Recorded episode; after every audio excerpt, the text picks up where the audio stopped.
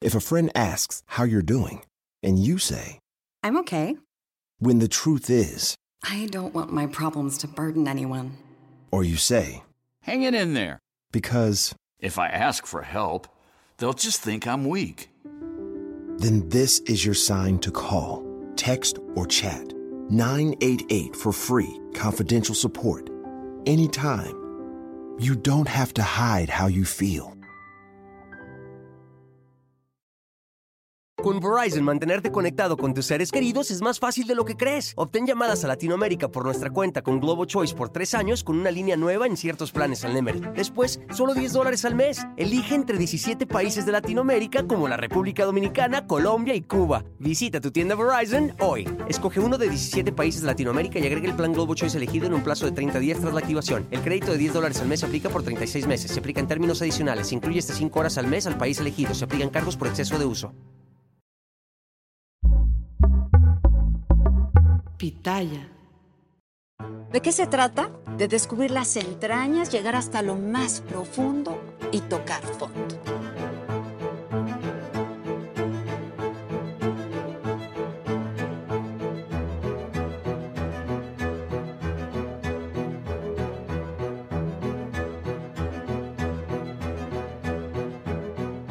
Ir de lo más bajo y hasta lo más sublime. Y es que exhibir luces y sombras de cada personaje se vuelve algo fascinante.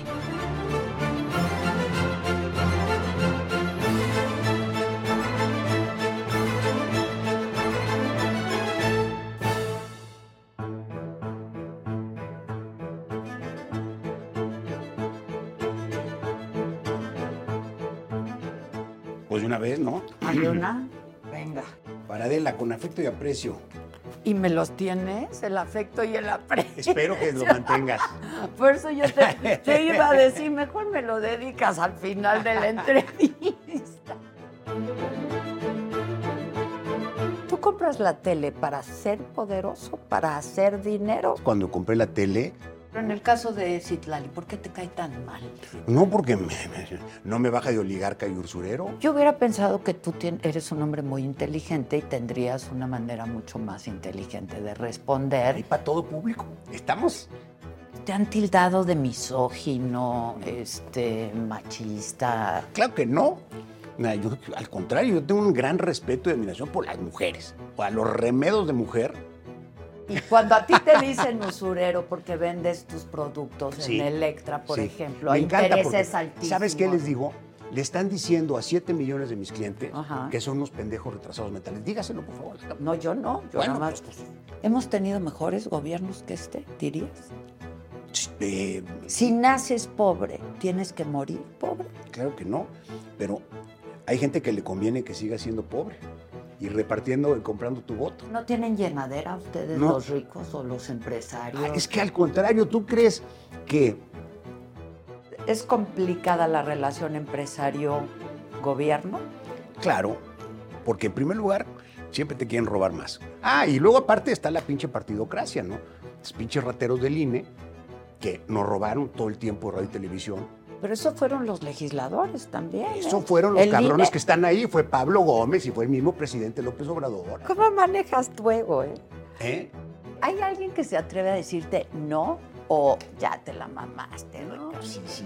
Sí, pero obviamente no es fácil porque pues, ¿Qué más te gusta leer? me acabo de echar uno que se llama La fatal arrogancia. ¡Qué bien! Que te lo leíste. Sí, se refiere a los intelectuales. Fiesta Americana Travel Tea presenta. La pregunta es que si va a ser seria o va a ser ligerita, superficial. De todo, ¿no? De, Vamos a... de, de chisme. Ya te mandé decir de que hay- medios. Hay, que conversar, hay que rescatar el arte de la conversación. Sí, ¿verdad? A veces con tanta cosa que tenemos se nos olvida. Pero siempre es una conversación con una persona interesante, inteligente, pues es divertido, ¿no? Como tú. Igualmente. Muchísimas gracias. Aunque no nos conozcamos. hay hemos una- coincidido en un par de ocasiones, ¿no? pero Sociales. nunca hemos platicado así. Nunca hemos platicado. De haber platicado, quizá yo ya estaría trabajando aquí. Pudiera ser, ¿verdad? Pudiera ser. ¿Sabes quién me invitó a trabajar aquí? Mm. Tu socio, Moisés Saba. Uy, claro, el Hace muchos años, entrañable, Sí, entrañable amigo. Qué pena lo que le pasó, caray. Fue, Qué un golpe tragedia, tremendo, ¿no? tremendo. sí. Qué tragedia, qué tragedia. Sí, te voy a contar el chisme porque es interesante. Pero unos meses antes de que muriera, vino conmigo Félix, el piloto del helicóptero. Porque Félix era mi piloto aquí en un helicóptero que teníamos. Y cuando se independizó Moisés y, y vendió sus acciones, eh, me dijo, oye, pásame a Félix para que maneje mi helicóptero. Dije, sí, voy, llévatelo, ¿cómo no? Pues llegó conmigo unos meses antes Félix y me dijo, oiga, señor, este, yo ya no quiero trabajar con Moisés porque no me quiere subir el sueldo, cabrón. Y entonces fue y contrató un pinche chamaco de 27 años. No me Y digas. lo estrelló y se acabó su familia. No sí, me sí, sí, digas así fue. eso. Es que ahí sí no puedes es- que escatimar, ¿ves? Claro que no, pues es tu integridad. No, no, no. Y desde entonces yo también tomé nota y dije, no vuelvo a volar con, con un solo piloto, ¿no? Siempre dos. siempre dos. Siempre dos. O sea, en una ocasión casi nos matamos, y, pero afortunadamente iba yo, yo tomé control y lo saqué adelante. Pero esa es otra historia. Es broma. no. O sea, ¿sabes pilotear? ¿Desde hace mucho? Aprendí a pilotear helicópteros porque toda la vida tuve helicóptero y me gusta mucho. Entonces, de aquí a mi casa, de aquí al golf, me iba piloteando yo y con el piloto al lado. Pues aprendí a volarlo. Entonces, no lo sé prender, ni lo sé apagar, pero sí lo sé volar. Ok. Tampoco sé hablar con la torre, Ok. pero lo demás sí.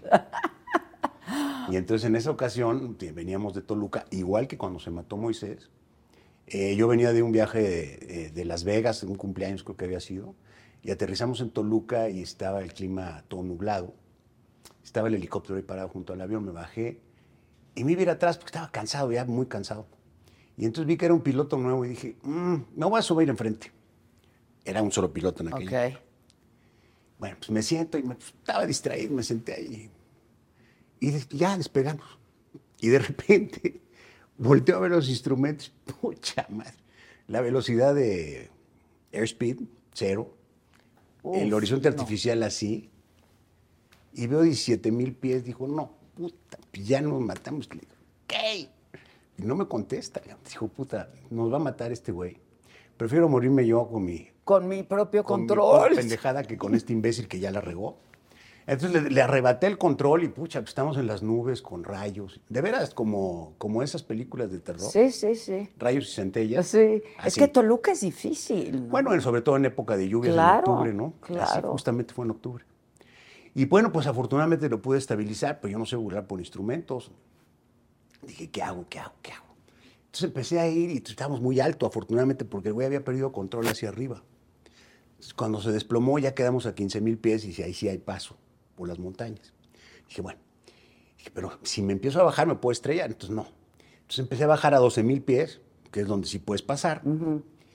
Con Verizon, mantenerte conectado con tus seres queridos es más fácil de lo que crees. Obtén llamadas a Latinoamérica por nuestra cuenta con Globo Choice por tres años con una línea nueva en ciertos planes al Nemery. Después, solo 10 dólares al mes. Elige entre 17 países de Latinoamérica como la República Dominicana, Colombia y Cuba. Visita tu tienda Verizon hoy. Escoge uno de 17 países de Latinoamérica y agrega el plan Globo Choice elegido en un plazo de 30 días tras la activación. El crédito de 10 dólares al mes se aplica por 36 meses. Se aplica en términos adicionales. Se incluye hasta 5 horas al mes al país elegido. Se aplican cargos por exceso de uso.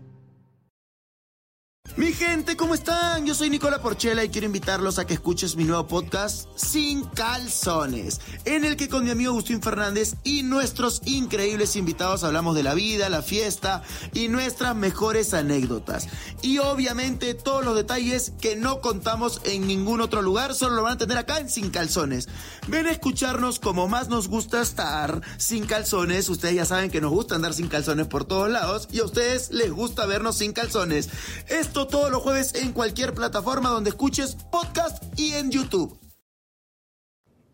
y rumbo a la Ciudad de México. Y en eso se abrieron las nubes, se abrió un huequito así. Y me, me metí por ahí abajo el huequito. Llegué, lo aterricé en Omega. No, Bajé a mi familia completa, que estaba atrás. Y ahí se quedó el helicóptero, ya nunca lo volvimos a ver, ¿verdad, Ricardo? ¡Qué susto! ¡Qué Fue una pinche pesadilla, pero épica. Ahora, dime. Eso ha ¿eres- sido lo más grueso que me ha ¿Eres, tocado. eres de los dueños de aviones y de helicópteros que te pones necio y dices, vamos a volar y quiero volar? Y, Claro Sí, que no, o sea, si el piloto cosas. te dice... No, no, no, cada quien sus cosas. Yo siempre les digo que los primeros que se matan son ellos porque van enfrente, ¿no? Exacto, entonces Es que se cuiden. Qué crueldad. Pero sí, que se cuiden, pues claro, pues claro. Pues sí, así te- terminó lo de Moy y fue terrible porque Sí, don, Alberto ese día se bajó del helicóptero. Yo sé, yo No, no, sé. no, fue un drama. No, Su hija, su hijo, sus nietos, su esposa. No, no, no, no, no. Una cosa. Que fueron tus primeros socios en Televisión Azteca. Sí, ¿no? claro, pues cuando compramos en 93 ya son 30 años. ¿cómo Sí, ves? sí, te digo que yo estaba en Televisa y me habló y le dije, no, pues mira, yo aquí soy... Éramos los chiquitos, nadie quería venir para acá. Sí, pero ¿por qué quisiste? Mm. que, que hoy en día entiendo que TV Azteca no, no es de tus grandes negocios. No, pero lo quiero. No lo Tiene su dudo. lugar en mi No- corazoncito. No, lo dudo, no lo dudo. No todo. Bueno, tú sabes que la televisión ha pasado por una transformación tremenda. Anteriormente eh, la televisión era el medio único, o sea, todo, todo era la televisión abierta. Y con el crecimiento del Internet, pues ha habido una gran competencia por la atención de, la, de las personas y la competencia se manifiesta en los móviles, sobre todo, ahí es donde perdemos toda la vida, en la pantalla móvil, ¿no? Sí, sí. Y entonces, llámese redes sociales, llámese chats, llámese YouTube. Blogs, lo que Todo tipo de cosas que se consume en esta computadora ultrapoderosa que es un móvil. Entonces le quita atención a la tele. Pero eso no la hace menos porque sigue siendo. O sea, cuando alguien se molesta es porque salió en la tele grande. Sí, claro. o en los periódicos, cosa que yo sigo sin entender, pero bueno. Oye, Periódico. este, pero ese fue un capricho tuyo, porque tu negocio era otro, ¿no? Digo, el de tus papás. Ay, acuérdate, mira, papá, en tus- 93, cuando compré la tele, el hombre más rico de México era Emilio Azcárraga. Sí, No tenía el barcote ese. El tenía una Eco. bola de aviones. el eco, el eco. yo Ahora me lo encuentro ahí en el, en el Mediterráneo de repente. Se llama Zeus. Sí le cambiaron. Y ya lo ves y pues es un barco chiquito. A comparación No, del pues tuyo. sí. Siempre hay uno más grande y siempre hay uno más es lo que digo, que chiquito. siempre hay un barco más ¿Te has grande encontrado y al una vieja más buena. Siempre. Pero te tienes que acostumbrar a lo que tienes. Claro. Trata de ser ¿Te has feliz con lo que tienes. encontrado a- a- al, al barco de quién? ¿De Elon Musk o de...? No, ese no tiene barco, es codo, no sabe vivir. Es otra personalidad, ¿no? Yo creo. Totalmente, es, es un genio y está pues, comprometido con su vida y su trabajo y qué bueno. Pero él tiene un estilo de vida que para mí no es... A, a mí no me gusta eso, ¿no? No, a ti te gusta el estilo de un billonario. Así es. Sí. Pero no cualquiera, porque hay de todo tipo, ¿no? ¿De billonarios? Sí, hay más billonarios, billonarios que... Civilizado, educado, leído y viajado. A ver, ¿en qué momento? O sea, ¿tú compras la tele para ser poderoso, para hacer dinero No. o porque te inspiró un señor como don Emilio Azcárraga Milmo que... Pues ni una ni otra. Mira, A la ver. verdad, cuando estábamos viendo eso, yo intuía que era muy buen negocio, porque veía que este cuate pues gastaba mucho, tenía mucho dinero y, este, y le iba muy bien aparentemente, ¿no? Entonces dije, esto es muy buen negocio y como es uno solo, pues seguro hay espacio para dos. Y eso fue lo que realmente me impulsó a buscar la tele y comprarla. Y la verdad estaba yo este, pues muy joven y este, ¿Treinta y tanto? rupestre, tenía 38 años cuando compramos. Y, y, pues no sabía muchas cosas, ¿no? Mm. El, el medio de la televisión, el, pues, el medio de, de los medios de comunicación, sí, sí, sí, sí. eh, es, es un, un medio muy exclusivo, muy selecto, que pocas personas pueden eh, ser parte de. Entonces no hay clases ni dónde educarte sobre cómo son las cosas. Tienes que estar adentro y averiguar cómo son las ¿Cómo cosas. son? ¿Cómo es la cosa, me entiendes? Entonces aquí adentro, pues averigüé pues que, el- que la responsabilidad y el poder pues, son muchos, ¿no? Pero eso no lo conocía, no tenía ni idea. Ni idea. No, no, era un ignorante. Ok. Pues ¿Y, ya aprendí. ya- ¿Y ahora te apasiona? Ya aprendí. No, ya veo, pero ¿te apasiona? ¿Te sigue apasionando tanto como... Eh, tengo muchos intereses, ¿no? Este, tengo muchas compañías, tú sabes, este, el tema de- del negocio financiero es muy importante para nosotros. Tenemos 21 millones de clientes en la aplicación de Banco Azteca, donde con nada, con 5 pesos abres una cuenta, haces tus pagos, eh, tienes acceso a- al ahorro seguro y por supuesto al crédito. Entonces pagos, ahorro, crédito y tenemos, te digo, 21 millones de clientes, 7 millones de acreditados. tenemos la FORE, tenemos los seguros. eh, y el tema de, del financiamiento de bienes de consumo duradero, como son las motos itálicas, pues es muy importante también, ¿no? Entonces, ese negocio es el, el más grande y más importante. Pero aquí al lado pues está la Total Play, ¿no? Bueno, estuvo aquí en este edificio mucho tiempo. Yo tengo Total Play. Ah, bienvenida. ya sabes lo que es un, un buen servicio. No, no, no te voy a decir que lo chafea, porque voy a decir, te voy a quitar el servicio. No, mira, obviamente tiene fallas como todo. pues sí. No, yo sí tengo Total Play y me parece que es muy No, bueno. no, no la te verdad. parece. Es una fregonada Total Play. Y, y por eso cuando dices que es muy caro, pues que cuál es el beneficio. Es lo mejor que hay. Es muy caro a comparación de los otros No, servicios. pues si Megacable te vende una porquería de 350 pesos, Ok. pe- publican que dan 100 megas, pero la hora de la hora pues no los dan. Ahora, tú das créditos, vendes servicios, ¿no? Este, muy caros. No, no, no, no. A ver, no hay tal caro o no caro. Lo que hay está en un mercado. ¿no? Ok. Pues la gente no es pendeja. La gente escoge lo que más le conviene. El precio es el costo que le tiene que pagar para tener el beneficio. Sí. En este caso, tu beneficio de Total Play, pues Es yo que creo es que es, es es mayor es porque si no lo pagarías. ¿verdad? Sí, sí, sí, sí. Y en el caso de Electra, por ejemplo, este... Ah, sí, hay una confusión muy grande. Ya sabes. Explica eso, porque, a ver, tú eres un personaje de entrada muy controvertido, ¿no? Yo porque Este, sí soy re buena gente. eh, voy a ver, no te conozco, voy a ver. Pero eh, te gusta ser controvertido, tienes un sentido del humor negro, este, no solamente en redes sociales, ¿no? Este, por Mm. lo que hemos podido apreciar a lo largo de toda tu trayectoria profesional.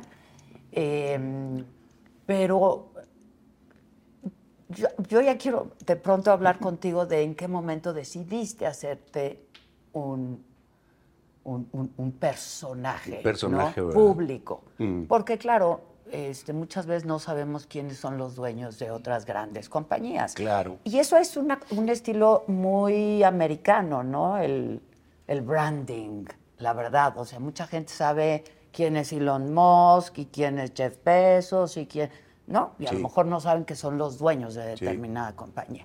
Pero explícame por qué hay quien dice que tú lucras. este, ¿Por qué me decidí a ser personaje público de este tipo? A ver, el tío Rich. Pues mira, ¿Qué tienes? O sea, ¿Cinco fue- años? Más o menos. como tres, creo, ¿no? Tres o cuatro, yo creo. ¿Qué pasó?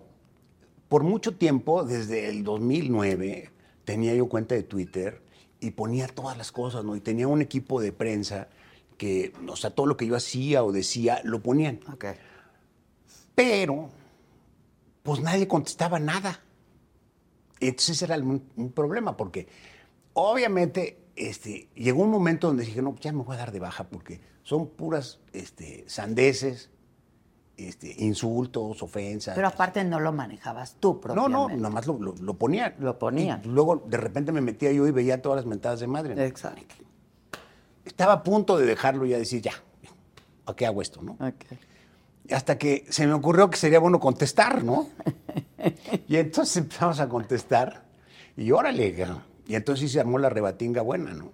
Y entonces eso fue creciendo porque pues una, una contestada y otra contestada y ya sabes cómo es, ¿no? Entonces creció un poco más de la cuenta, pero pues ya ni modo, aquí estamos, ¿no? ¿Y así eres tú? Eh, digamos... No en tanto, ¿eh? No tanto, ¿eh? Depende Ok. con quién, si se meten conmigo o no. Ok, ok. Porque eres bastante estridente en redes sociales, ¿no? Este, Bueno, no creo. Lo que pasa es que, mira, aquí no puede ser dejado, ¿no? Entonces, si te empiezan a insultar, la controversia con estas mujeres, ¿no? Este, con tu paisana Sabina, con este, con Citlali, con tu querida amiga Laida. o sea, Es un hombre que- bien informado, ¿eh? Hasta Laida, ¿ve? Bien. entonces ¿pero por qué? Bueno, pues porque en todos uno de los casos ha habido agresiones puntuales y personales en contra mía y no me voy a quedar callado. Oye, que son mujeres, pues no importa, pues que se ríe se lleva. Pero en el caso de Citlali, ¿por qué te cae tan mal? Citlali? No, porque me- me- no me baja de oligarca y usurero. Y entonces tú te metes con... Ella su- inició, ¿eh? O sea, Pero con su persona te parece... Pues qué oligarca y usurero no es personal. Pe- Pero en, en el modo en el que te ves, ¿te parece que es una manera de contestar? Se lo merece. ¿Por qué? Porque es fea por dentro y por fuera. Pero así somos el noventa y tantos por ciento de las mexicanas, ¿no? Bueno, sí, Este, pero por dentro no son, son mucho más agradables. ¿No te parece un poco que esto, o sea, es políticamente incorrecto? A ver, ya me dirás si tú eres, por definición, políticamente incorrecto, siempre has sido rebelde, este, hemos leído tu biografía, te otra vez, te seguimos, te escuchamos, te leemos y te vemos. ¿No Yo creo que hay que hablar con la verdad, Adela. Pero La verdad es una alguien- cosa bonita, es una cosa bella, la verdad nos hace libres. Yo creo en la libertad y creo en la verdad. Entonces, cuando veo que una cosa no está bien o es una farsa o es una simulación, pues lo digo. Y eso a mucha gente no le gusta y dicen que es políticamente incorrecto. Entonces, como que el insubyacente es que lo políticamente correcto es decir mentiras, hacerse pendejo. Pues no, no, está yo- bien. Yo hubiera pensado que tú eres un hombre muy inteligente y tendrías una manera mucho más inteligente de responder. Hay para todo público. Estamos la arena Coliseo. Es- sí, es la coliseo, la lucha libre, la ¿verdad? lucha libre. Entonces, eh, Yo a, veces, lucho en fango, A veces ¿no? ya ni me meto. Sí, lucha en fango, sí, sí, Sí. sí, sí. No, yo puedo tener una conversación perfectamente civilizada como la de ahorita. eh, y también puedo ser mucho más rudo, ¿no? Depende. ¿no? Ricardo, yo no sé si a ti te convenga, te lata, te qué, pues te han tildado de misógino, este, machista. Claro que no. Al contrario, yo tengo un gran respeto y admiración por las mujeres. O a los remedos de mujer, no. Y hay dos. O sea, las que, las que son hombres y se quieren hacer mujeres, no tengo ningún respeto por ellas.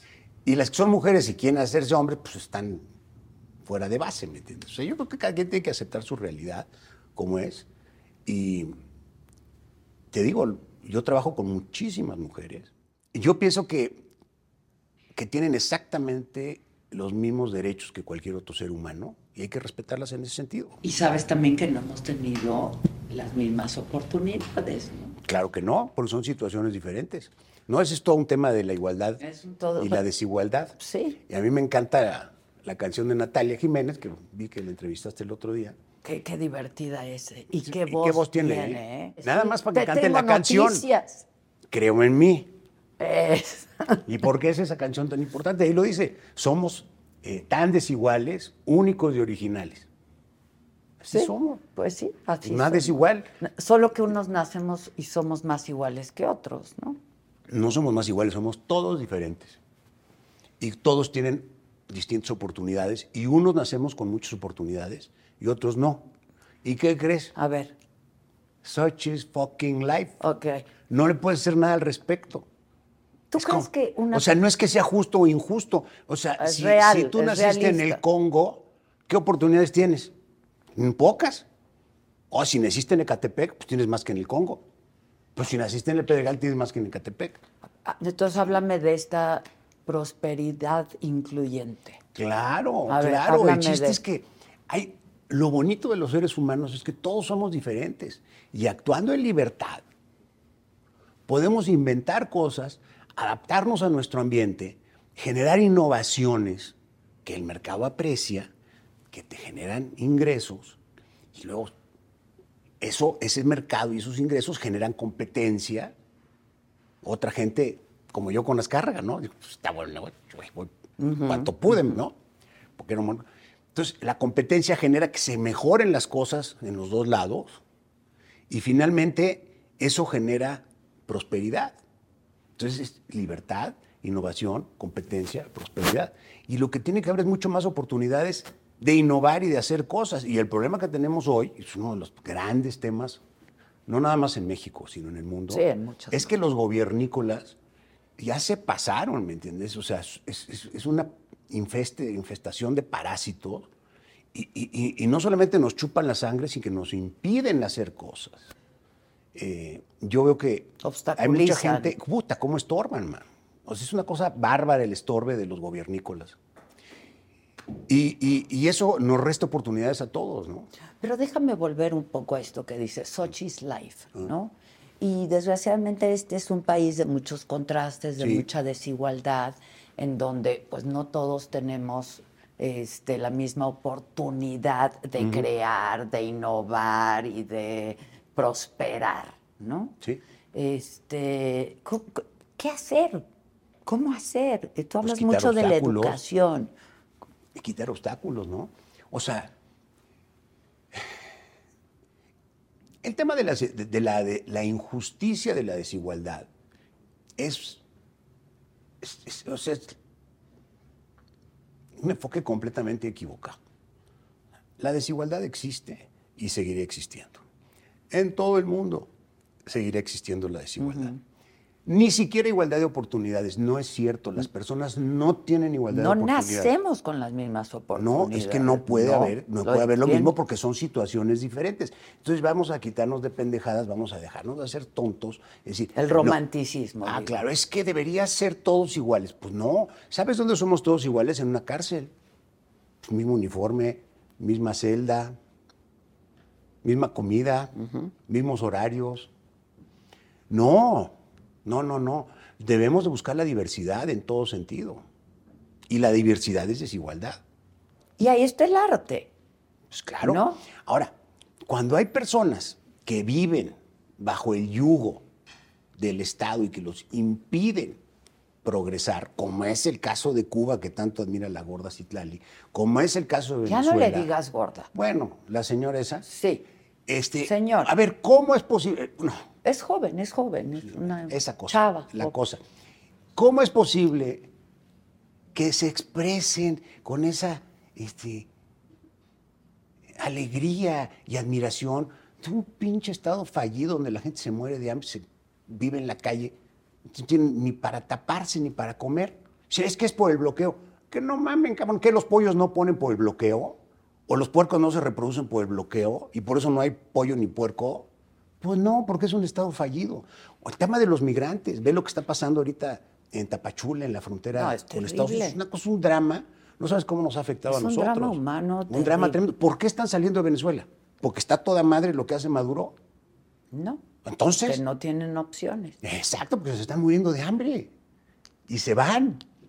Entonces, estas personas viven esclavizadas bajo el yugo del gobiernícola cubano o venezolano. Dices, bueno, en México estamos mejor. Pues sí, pero aquí también tenemos un yugo, ¿eh? Lo que pasa es que la gente no se da cuenta. ¿Pero qué es un esclavo? Un esclavo es alguien que no es dueño de su tiempo. No, y de, de muchas cosas. Por eso, un sí. esclavo, sobre tienes que todo hacer lo que te dice el tiempo. jefe. Sí, sí. Hoy justamente en el programa de la mañana hablando de, de la guerra, ¿no? Este, pues este ataque terrorista que hay que llamarlo por su nombre, ¿no? De Hamas a Israel y bueno, pues la, la respuesta de Israel que ya ha desatado una guerra. Hablábamos de cómo pues los, los romanos tenían sus esclavos, ¿no? Y a quienes les conviene tener esclavos, pues, Sí. claro. Pero hablamos, sí, A los autoritarios, a los... es muy conveniente tener el uso de una persona y no tener que pagarle. Entonces, el tema es, nosotros en México somos esclavos en gran medida por la inmensa carga fiscal que nos cobra el pinche gobierno gobiernícola parásito, que nos quita a todos una cantidad enorme de recursos. Pues la gente no se da cuenta, pero eso es una esclavitud. O sea, el- la carga fiscal es una esclavitud. Bueno, Quiere hay- decir que no soy dueño de mi tiempo la mitad del tiempo o más. Bueno, pero hay países donde para- la carga fiscal es mucho más alta, pero los servicios Bueno, son entonces allá son más también, esclavos ¿no? que acá. No, pero espérame. Una cosa es el precio y otra cosa es el beneficio. ¿no es cierto? Sí, sí, sí. vamos a hablar Como de eso, ¿no? Total Play. Exacto. Exacto. Exacto. A ver, Entonces vamos a hablar del precio y del beneficio. Entonces, el, el gobierno, ¿tú sientes que los beneficios que te da el sistema en México son buenos? no, No. Por ejemplo, ¿te parece que la violencia está bajo control? no, ¿Te parece que el sistema de justicia funciona? no, Perfecto. ¿Te parece que el sistema educativo es bueno? no, ¿Te parece que el sistema de, salud es bueno? No. ¿Que hay muchas medicinas? no. Entonces, pinche sistema no sirve para nada. Ahora vamos a hablar del costo. El costo son dos, dos, dos ángulos distintos. Uno es lo que nos cuesta. A nosotros, cada uno de nosotros los mexicanos. Sí, pero es que la gente no se da cuenta de qué tamaño es el madrazo. Te lo voy a traducir. A ver, ¿Cuánto va a gastar el gobierno el año que entra? Te va a dar 9 billones. Billones. 9 con 12 ceros. De esos, va a recaudar 7 y va a pedir 2 de deuda. Entonces ya de saque está endeudando a los que no han nacido y a los menores que no votan, ni los no nacidos ni los no votantes, los está endeudando con una pinche deuda que va a, ver cuándo la pagan. Bueno, los 9 billones, si lo divides entre 130 millones de mexicanos, son 350 mil pesos por familia, de 5. ¿Ustedes reciben 350 mil pesos ¿En beneficio? beneficios? No. Yo creo que no. Entonces, ¿qué pasó? Nos están viendo la cara de pendejos. Y Inmediatamente nos dicen, no, es que los programas de esto, y, y es que esto, y que estamos haciendo esto. No, no, no. O sea, el problema del gobierno es muy sencillo, son dos. Uno, lo que hace lo hace mal, Son malos administradores. malo para todos, pero fíjate, malo, malo porque, por ejemplo, el sistema de justicia pues no funciona. El sistema de, de policía, pues muy a huevo. Eh, pues las medicinas, pues no hay, o sea, malo. Pero luego van y se meten a lo que no saben hacer. Y van y las supercagan. Y claro, con dinero ajeno, porque no es de ellos, ¿no? Es bien fácil gastar la lana. Ah, sí. claro. Entonces se les ocurrió poner un banco. No manches, pero ¿para qué, para qué, qué pinche banco? Pues sí hay miles de bancos. Se les ocurrió poner una aerolínea, por favor. Y así nos vamos, ¿no? Una y otra y otra y otra. No saben de negocios, no saben de operar negocios, no deberían estar haciendo negocios, no saben lo que es el servicio al cliente. O si has sido una oficina de gobierno y te atienden muy bien. Pero no. Entonces, son ineptos. Y luego viene lo mejor. Son los pinches rateros y corruptos. Todos los que viven en el sistema de radio y televisión, como Bellamil, como la Bergman, como Ackerman, todos los de la jornada, todos viven de la chichi grande del parásito. Entonces, ¿Qué onda? Eso es un robo. Con Verizon, mantenerte conectado con tus seres queridos es más fácil de lo que crees. Obtén llamadas a Latinoamérica por nuestra cuenta con Globo Choice por tres años con una línea nueva en ciertos planes al Nemery. Después, solo 10 dólares al mes. Elige entre 17 países de Latinoamérica como la República Dominicana, Colombia y Cuba. Visita tu tienda Verizon hoy. Escoge uno de 17 países de Latinoamérica y agrega el plan Globo Choice elegido en un plazo de 30 días tras la activación. El crédito de 10 dólares al mes se aplica por 36 meses. Se aplica en términos adicionales. Se incluye hasta 5 horas al mes al país elegido. Se aplican cargos por exceso de uso. Mi gente, ¿cómo están? Yo soy Nicola Porchela y quiero invitarlos a que escuches mi nuevo podcast Sin Calzones, en el que con mi amigo Agustín Fernández y nuestros increíbles invitados hablamos de la vida, la fiesta y nuestras mejores anécdotas. Y obviamente todos los detalles que no contamos en ningún otro lugar, solo lo van a tener acá en Sin Calzones. Ven a escucharnos como más nos gusta estar sin calzones. Ustedes ya saben que nos gusta andar sin calzones por todos lados y a ustedes les gusta vernos sin calzones. Esto todos los jueves en cualquier plataforma donde escuches podcast y en YouTube. ¿Por qué tiene que tener el gobierno medios públicos? bueno, ya quitaron Notimex. Ah, no, Bueno, gran ganancia porque pero se fue a a- huelga. En todos los países hay un canal del Estado, ¿no? Y, y son buenos. Del Estado no, del gobierno. O del gobierno. pues. Entonces, ¿qué pasó? Pero- ¿Dónde pero está el son buenos balance? canales, ¿Dónde está el balance? ¿Dónde está la, la, la, no, la diversidad de opiniones y la chinga? No, pues en sus medios no, ¿verdad? Ah, y luego aparte está la pinche partidocracia, ¿no? Los pinches rateros del INE que nos robaron todo el tiempo de radio y televisión, tres minutos por hora, robados, ¿ah? para su pinche modelo de comunicación política, y además seis mil millones de pesos para los partidos. Pero eso fueron los legisladores también. Eso ¿eh? fueron los El cabrones INE que están ahí. Fue Pablo Gómez y fue el mismo presidente López Obrador. Por Y eso. fue también Pedro Joaquín y todos esos cabrones. El INE organiza Y fue elecciones. Felipe Calderón, principalmente el instigador de todo Pero, esto. pero el INE fue, el INE organiza elecciones y lo hace muy bien, ¿no? Claro que no. ¿No te parece que organiza bien las Me elecciones? parece que es INE? carísimo y aparte nos roba injustificadamente lo que no les corresponde. cabrón. No, yo, bueno, yo ahí difiero. A mí O me ¿tú parece, te parece, que el INE ¿tú te parece que, que, la- que los medios estamos obligados a entregar tiempo a, al INE? Fue un acuerdo de los legisladores A mí no me preguntaron vez. hijos de la chingada, es un robo. O sea, tú cambias la ley y te roban. O sea, de hoy en adelante todos los que vengan Pero de entonces azul no y blanco tienen que pagar el triple. Échale la culpa a los legisladores. Bueno, de sí. los ¿Y de qué viven partidos, estos güeyes? De eso.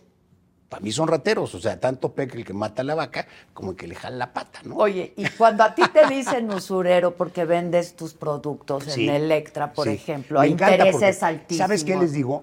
Le están diciendo a 7 millones de mis clientes Ajá. que son unos pendejos retrasados mentales. Dígaselo, por favor, a la. No, yo no. Yo Bueno, nada más. pues, pues, Si fueran tan pendejos mis clientes, No, pues no me comprarían. Te voy a decir mi, mi- mi Sí, es que- narrativa mental. Sí. O sea, quizá tú vendes productos que a la larga acaban costando muy caros por los intereses ¿no? que No. cobras, pero de otra manera no podrían hacerse quizá de... no, no, no, no. A ver, entonces A ver, explícalo. pues. Siete millones de personas no pueden estar equivocadas. Es para empezar. Entonces, us- usted no puede andar juzgando por otra gente lo que hacen, pues si les conviene, qué bueno. Oye, para mí en lo personal, ¿es una opción? No, yo compro de contado, pues tengo mi dinero, ahorro. La otra persona quiere comprar a crédito, perfecto. ¿Cuál es la usura? ¿Y tu crédito es mucho más alto que en otros lados? Y luego ahí te va. Claro Porque que no, yo sé es un que hay- A ver, si fuera tan caro, pues todos iría a Coppel, ¿no? Ah, yo te quería hablar de la eso, competencia. pues hay un chorro de competencia. Justo te quería hablar de la Sí. competencia. Eh, a ver, Pero lo que pasa es que la que gente pasa es que no ustedes respeta. les prestan dinero. A ver, escúchame tantito. ustedes prestan dinero a gente que nadie más les prestaría. ¿Estamos de acuerdo? Es correcto, y son Es dos correcto, cosas, ¿sabes y por son qué? dos cosas. Yo, yo, no, yo no estoy juzgando. O sea, vas a un banco, no te prestan. Vas a otro, no te prestan. Vas a otro, no te prestan. Y luego vas a Electra o vas a Coppel y Pero no es puedes comprarte de tus cositas. O... No es así, mira, Adela, es ver. muy sencillo. El préstamo que hacemos nosotros es un préstamo pequeño. El préstamo típico de nosotros son 10 mil pesos. Ok. Entonces, si tú pides un préstamo, tú eres una persona exitosa, este, que tiene muchos ingresos, me imagino. No, manis, ahorita, luego, luego voy a saludar a los pobres ahí a mi canal. Pero ahí te va. Tú vas a pedir un crédito para un coche, pues a lo mejor el coche vale 100 mil pesos. Y te va a salir muy caro ¿No? por el crédito. No, no, es que cuando tú pides un crédito de 100 mil pesos, el costo de tramitarlo, de la solicitud, de, de la aprobación, la investigación y después de la cobranza, es exactamente el mismo que el costo de 10 mil pesos. Ok. Entonces, de saque tienes que tener una tasa mayor. Las tasas de interés no son comparables a través de montos desiguales. Y es lo que hace el gobiernícola pendejo y el que acusa de usura. Sí, claro, como yo necesito un crédito de un millón de pesos, me parece muy caro el de 10 mil. Pues sí, porque tú no quieres 10 mil, Claro. quieres un millón. ¿me entiendes? Entonces, tan fácil como eso. Y hay mucha gente que se beneficia por ese crédito de 10 mil pesos. Pues yo creo que sí, yo por eso tengo mucho respeto por mis clientes y no creo que sean pendejos. No, ni y yo, creo que hacen lo que les conviene, ¿no? Y de otra forma no podrían tener ese Pero crédito. es que esa es la respuesta para los que me acusan de, de usurero, carero. Digo, bueno, pues, ustedes piensan que son muy inteligentes. Es el problema con, con- con mucho intelectual, ¿no? El intelectual, que es una persona que vende ideas, normalmente no está bien pagado y entonces de saque eh, es, es- un, es un resentido, porque dicen no valoran mi trabajo. Y aparte de resentido, pues también le da envidia que un pinche mercader como yo tenga mucho dinero, envidioso. Y aparte son soberbios porque son tan intelectuales y tan chingones que piensan que le pueden decir a todas las personas qué es lo que más les conviene, sin preguntarles. ¿Tú tienes amigos intelectuales, por ejemplo? Muchos, pero no son de esos.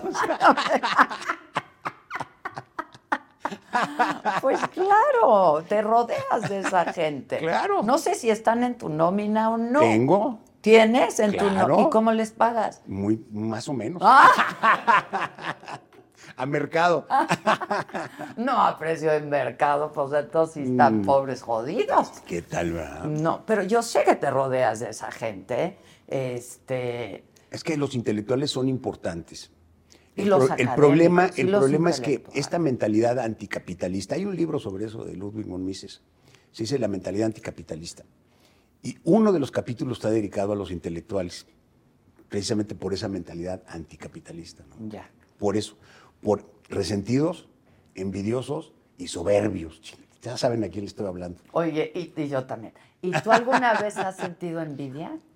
Yo, no, hombre, jamás. ¿Jamás? A ver, yo tengo un amigo que tiene un barco mucho más grande que el mío y tiene un avión 747. Está poca madre. Debe ser árabe o una un casa, jeque, obviamente. o- claro, sí. claro. Bueno, pues cuando me invita, lo disfruto, ¿no? Qué maravilla estar aquí. ¿no? Pero yo me bajo y me voy a mi chalupita de al lado y está todo dar. No, no le llame chalupita. Comparado con la cosa esta es el dinghy. ¿no? Y es pues el con el avión y pues mi papalote, pues bueno, ¿no? O sea, es que es una estupidez esto de la envidia, porque además el único que se jode es el envidioso. Y siempre va a haber alguien que tenga más que tú. Obvio. Siempre. Más de algo, ¿me siempre. entiendes? Más de algo, más de algo. ¿A ti te hace falta algo, Ricardo? La verdad, no. Pero siempre tiene unas aspiraciones, ¿verdad? Y, y- y según va pasando la vida, pues piensas en otras cosas, ¿no? O sea, por ejemplo, ¿qué podemos hacer para que mis nietos y mis hijos tengan un mejor país y para que los hijos de todos también tengan un mejor país? ¿Qué podemos hacer? Porque con gran poder tienes gran responsabilidad también, ¿no? Sí. ¿Y qué podemos hacer desde tu lugar, desde tu perspectiva, desde el privilegio también? ¿no? Pues mira, yo estoy en una, en una lucha, cruzada. Sí, una cruzada por la concientización. Yo pienso que el primer tema es identificar el problema. Y si no lo identificas, pues nunca lo vas a resolver. ¿no? Y tiene que crear, el- la gente tiene que crear conciencia que vamos por mal camino y se va a poner peor. Ahorita nos saltamos del tema de los gobiernícolas y cómo abusan de los mexicanos y nos esclavizan con esa, con esa carga fiscal que es injusta y es elevada. ¿Y qué vamos a hacer al respecto? No, pues presentarnos cada tres años a votar. Pues no es suficiente. No es suficiente. ¿Qué hay que hacer? Mucho más. Primero, no consentir. ¿Y no pagar? No consentir. No consiento. O sea, tú no vas, tú no piensas Yo voy a pagarle pelear al fisco todo. lo que le debes. Voy a pelear todo. Todo. Y no le debo. Ya le pagaste una parte. Sí, y no le debo. No le debes al No le debo. Y por eso peleo. La gente piensa que no pago impuestos. Mira, primero, si tú ves, hace, unos hace un año publiqué mi declaración. Pagué 300 millones de pesos en impuestos, yo personalmente.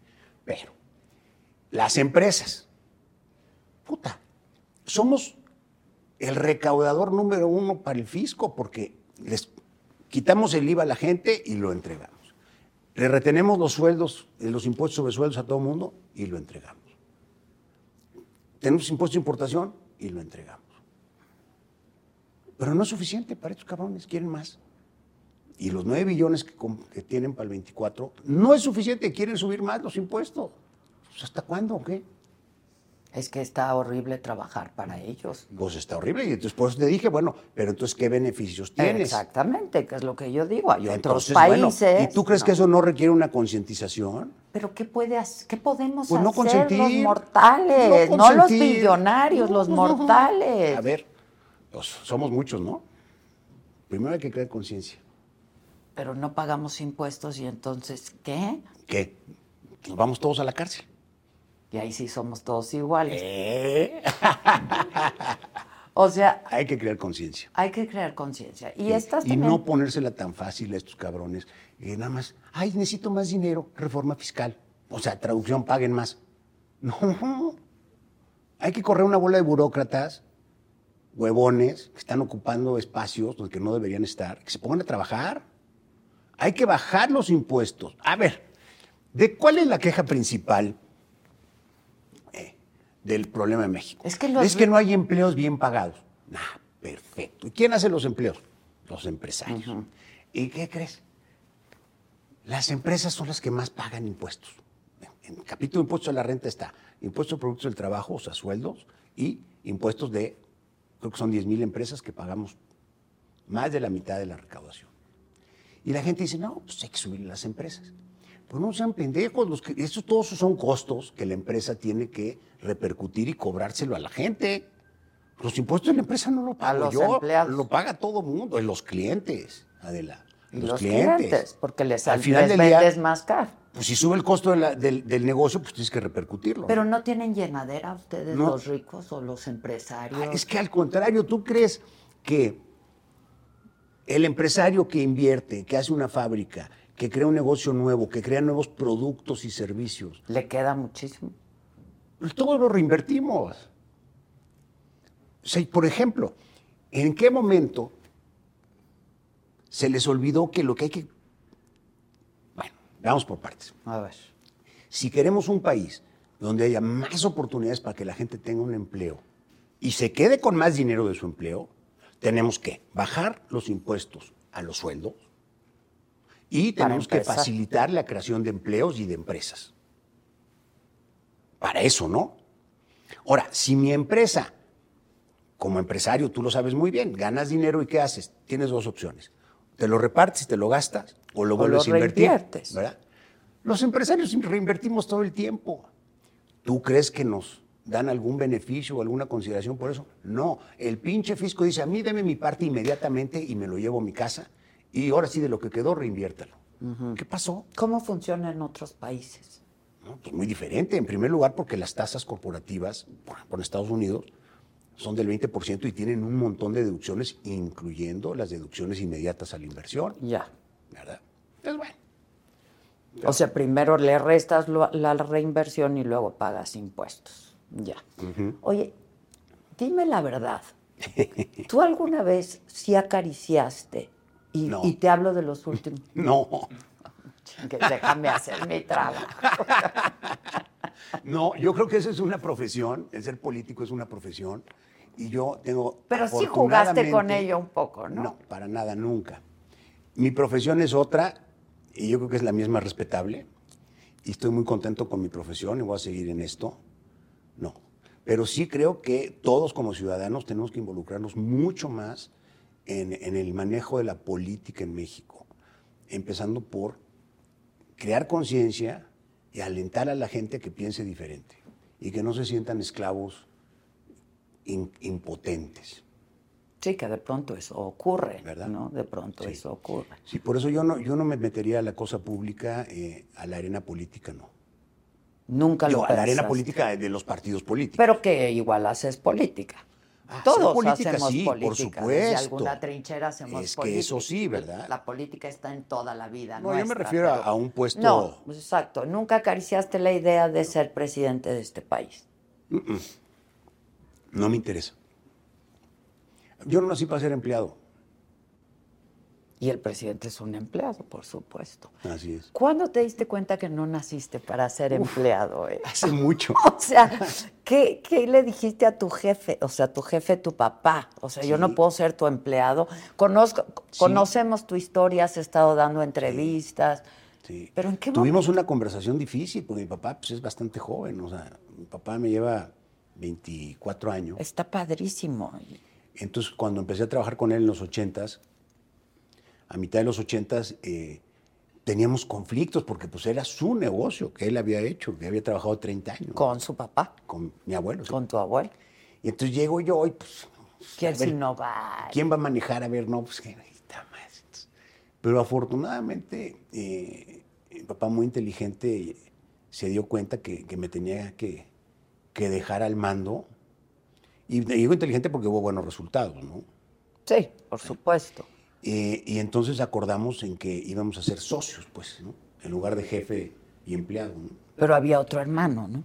Mi hermano Guillermo, sí, en un momento también fue socio de la compañía, pero luego él se fue a vivir a Monterrey y entonces, cuando nos hicimos público, él vendió su parte y consolidó su negocio que tiene por allá. Ya.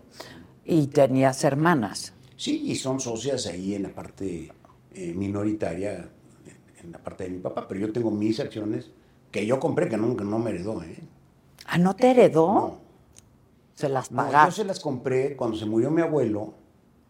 eh, le dejó las acciones a sus hijos y ellos vinieron conmigo diciendo que querían liquidez. Entonces yo organicé para comprar esas acciones y en un momento donde la compañía no valía nada, entonces las pude comprar muy baratas. Pero, pero tú... y Personalmente. Tú, pero tú sí te quedaste con un 25% con la sociedad de, de la parte de tu papá. ¿O no? Así es, o sea, Exacto. es que son, eran 50-50. Se muere mi abuelo y todas esas acciones salen al mercado. Compré yo la mayoría, unas pocas las tuve que vender. Y entonces ya me quedé socio con mi papá. Y luego, el día que falte mi papá, de su parte, la mitad me las va a heredar, pero no me las ha heredado todavía.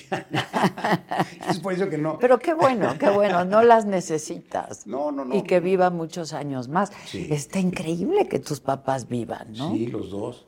Mi papá ya está malito, está eh, muy restringido en su movilidad. Pero mi mamá está increíblemente bien. ¿Qué edad tiene tu mamá? Mi mamá pues, tiene 88. Y tu jefe nueve y... 9, 9, 9, 1. Pero está lúcido, está lúcido. Pero to- este momento difícil, ¿en qué momento tú te das cuenta de que no quieres ser empleado, que tú quieres ser el... Pues yo desde siempre, o sea, ¿Qué- la verdad. qué- qué viste en ti que tú Estados traías? Me, me fui a trabajar a Estados Unidos saliendo de la maestría y ahí me tocó un jefe que era bastante necio. Y, y un día nos peleamos así de gritos sombreros que me corre. Y dijiste, Yo yo no, dije, bueno, pues ya, hasta aquí llegamos con los jefes. no vuelvo a trabajar con un jefe, ni siquiera con mío, mi papá. No es lo mío. No es lo tuyo, fíjate. No respondo bien ante la autoridad. Ok. Hay, hay, hay, hay quien tiene problemas con la autoridad. ¿Y has ido a terapia?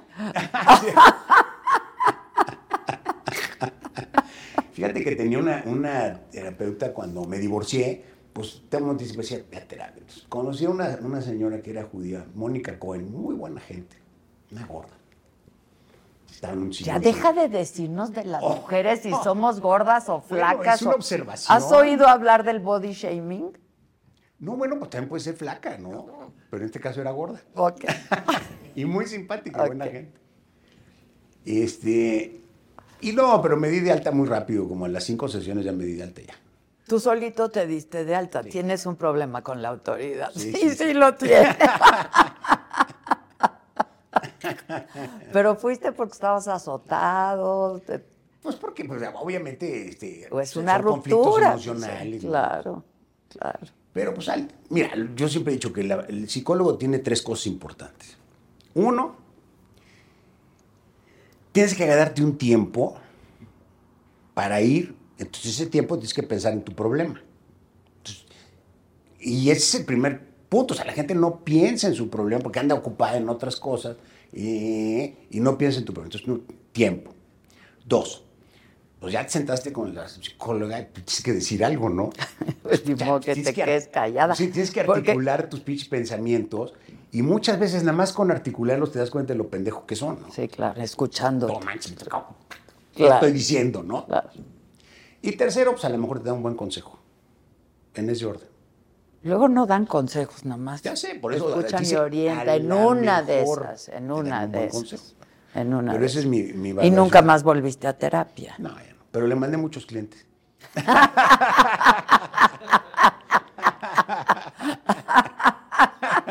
Ellos sí te necesitan. Oye, ¿y cómo manejas tu ego, eh? ¿Eh? ¿Eh? ¿El ego? El ego. No, mira, lo que pasa es que, como te decía, cada quien se tiene que ubicar en sus circunstancias, ¿no? Este, a mí me ha tocado esta vida y pues me la he formado los últimos 40 años de trabajo y ha sido siempre una cosa eh, pues, gradual, o sea, no llegué de, de la nada a sentarme aquí, ¿me entiendes? Sido 40 años de chinga, ¿no? Entonces eso te va formando, te va formando el carácter y pues en mi caso, pues soy inmune a la crítica, 100%. Digo, les contesto para no quedarme callado, ¿no? Sí, pero, se va haciendo la piel gruesa, no, digo. bueno, totalmente, ¿no? Totalmente. ¿Antes te afectaba? Claro, sobre todo cuando llegué a los medios este, hace Sus- 30 años, decía, pero ¿por qué me dicen cosas tan feas si yo no soy así? ¿no? Ahora, si me quieren decir cosas feas, díganmelas porque sí soy así. No, eso se te va haciendo. Y luego, este, cuando dices, no, pues ¿cómo manejas el poder y el dinero? Pues normal, o sea. Yo, yo- yo sé lo que, lo que soy, lo que tengo y no necesito demostrárselo a nadie. Pero lo demuestras. Y tú manejabas un bajo perfil antes, ¿no? Como, como los empresarios Ah, sí, de sí, este eso país. fue parte del cambio en la conversación. Sí. ¿Y sabes por qué? Porque me hartó que te estuvieran señalando a la riqueza como una vergüenza. No, no, no. Lo que se tiene que señalar como una vergüenza es la pobreza y la miseria. Eso sí es vergonzoso. La riqueza no. Y sobre todo la riqueza hecha con trabajo y con esfuerzo, porque te la puedes robar, ¿eh? Hay gente que se roba Sí, sí, claro. y despoja. Sí, sí. No, pero cuando tú la haces, la construyes y trabajas, esa es una riqueza digna de admiración. Y no tiene nada, tiene todo de bueno.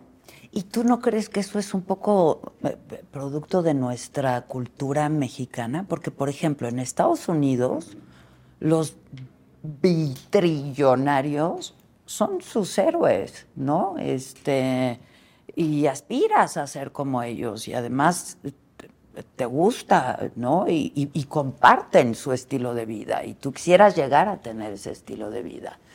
Más o menos. A ver. Eh, por ejemplo, en Europa, pues, los billonarios son súper privados, ¿no?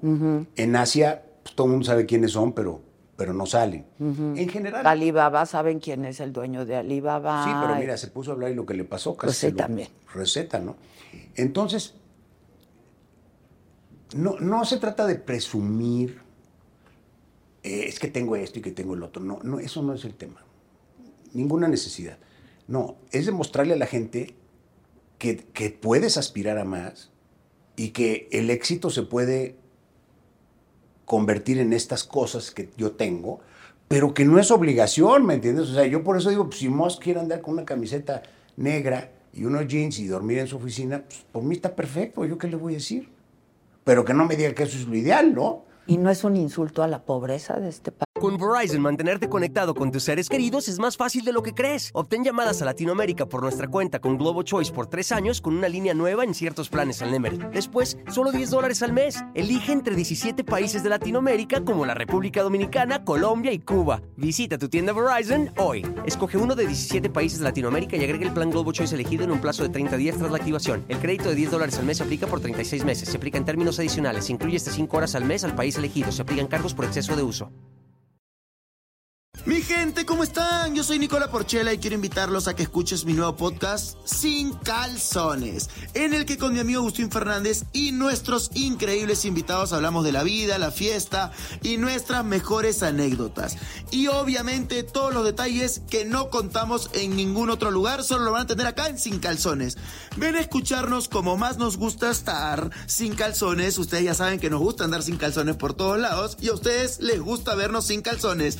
Esto todos los jueves en cualquier plataforma donde escuches podcast y en YouTube. país. No, al contrario, yo creo que es una motivación para salir adelante. Pero si tú ya me dijiste que donde naces, tu circunstancia, Pero hay muchos, Es un- espérame, es una hay gran muchas limita- opciones de te superación. condiciona, Adela. ¿no? La gente no está condenada a, a seguir viviendo donde nació. La gente no está condenada a seguir existiendo como cuando tenía 15 años, Mm. no. Hay opciones en la vida. Afortunadamente todavía tenemos un país con libertades que te puedes mover de aquí para allá y buscarte opciones en la vida.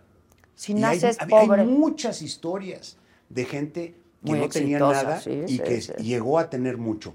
Y también, no nos olvidemos, hay muchas historias de gente que tenía mucho y lo perdió todo, y lo perdió todo. ¿verdad? Sí, que de no, eso no hablamos. que no fue tu caso. Bueno, no. La tercera generación, la maldita tercera generación, ¿no? Sí, es que en realidad yo soy primera, ¿no? Exacto, tú eres primera. Sí. Sí, sí, Pero sí. sí, es muy difícil ese brinco. ¿eh? Sí, sí, sí, sí. O sea, ¿cuánta gente Pero- rica ya no es rica? Yo conozco mucha. Ya sé, so- los ochentas fue terrible. Sí, sí, sí, sí. Este, pero hay muchas formas de superación, lo entiendo. Mm. Pero no es fácil llegar a ser billonario Claro cuando, no. cuando naces en la más absoluta pobreza. Eso es mi pregunta, va en este sentido. Si naces pobre, ¿tienes que morir pobre? Claro que no, pero hay gente que le conviene que siga siendo pobre, que te sigue atendiendo, ¿no? Y repartiendo y comprando tu voto. Exacto. Clientelismo popular. Porque lo que estamos viendo hoy es una compra masiva del voto, ¿no? ¿Hemos tenido mejores gobiernos que este, dirías? Eh, mejores y peores. No. A ver, yo, yo, este, yo creo que este gobierno tiene cosas muy buenas. ¿eh? Por ejemplo, hoy dijo el presidente en la mañanera, viva la libertad. De acuerdo. Dijo, los medios este, cercanos al poder económico eh, vienen aquí y me dicen que si quiero correr algún comentarista. Pues Puta. a nosotros nos puso una regañiza ahí cuando salió a la torre con los libros comunistas. Este, ¿Y si de verdad crees que mm, traen el virus comunista? No, estoy segurísimo. Si no, no lo hubiera dicho. ¿El virus comunista? Sí, claro. O sea, nomás ve Digo, quién- lo dijo A la ver, torre. ¿Quién es el autor? ¿Cómo se llama? Pues sí. ¿Cómo se llama? Sí. Marx. Marx. Arriaga. Sí, sí, ya. Pinche tlaconete comunista. Lo que pasa es que, ¿Y quién es sobre el, todo, el- subsecretario de. Educación, el que maneja las universidades? Luciano Concheiro. Es miembro del Partido Comunista Mexicano. Son comunistas. ¿Por qué le sacan a la etiqueta? Ah, pues yo no soy también, ¿verdad? No, porque los comunistas, ¿qué crees? No creen en la, en la libertad. Y ahí es donde estamos de acuerdo con el Pero- presidente. pero traen los el comunistas virus son comunista. autoritarios y vienen son con la libros mal revolución hechos. a meterte la bayoneta. Pero nada más son libros mal hechos, ¿no? No, no. Bueno, eso además. Volvemos al tema. Exacto, exacto. Mal hechos y malos. mal- sí, mal hechos y malos. ¿Y, eh, ¿En tu empresa hay línea? Claro que hay línea. ¿La tuya? Claro, es mi responsabilidad. Ya. Que en la jornada no hay línea, Sí. ahí está. Entonces no estén chingando. No, bueno, pero chingado, yo nada más te estoy preguntando, ¿no? Y si no, y- No, lo que pasa es que ya, ya veo por dónde va a venir la cosa después, ¿no? no, no, porque el presidente dice que la línea es que no hay línea y es, es- eso es una es, es mentira. Pero en tu empresa hay línea. Tenemos una línea editorial. Ok.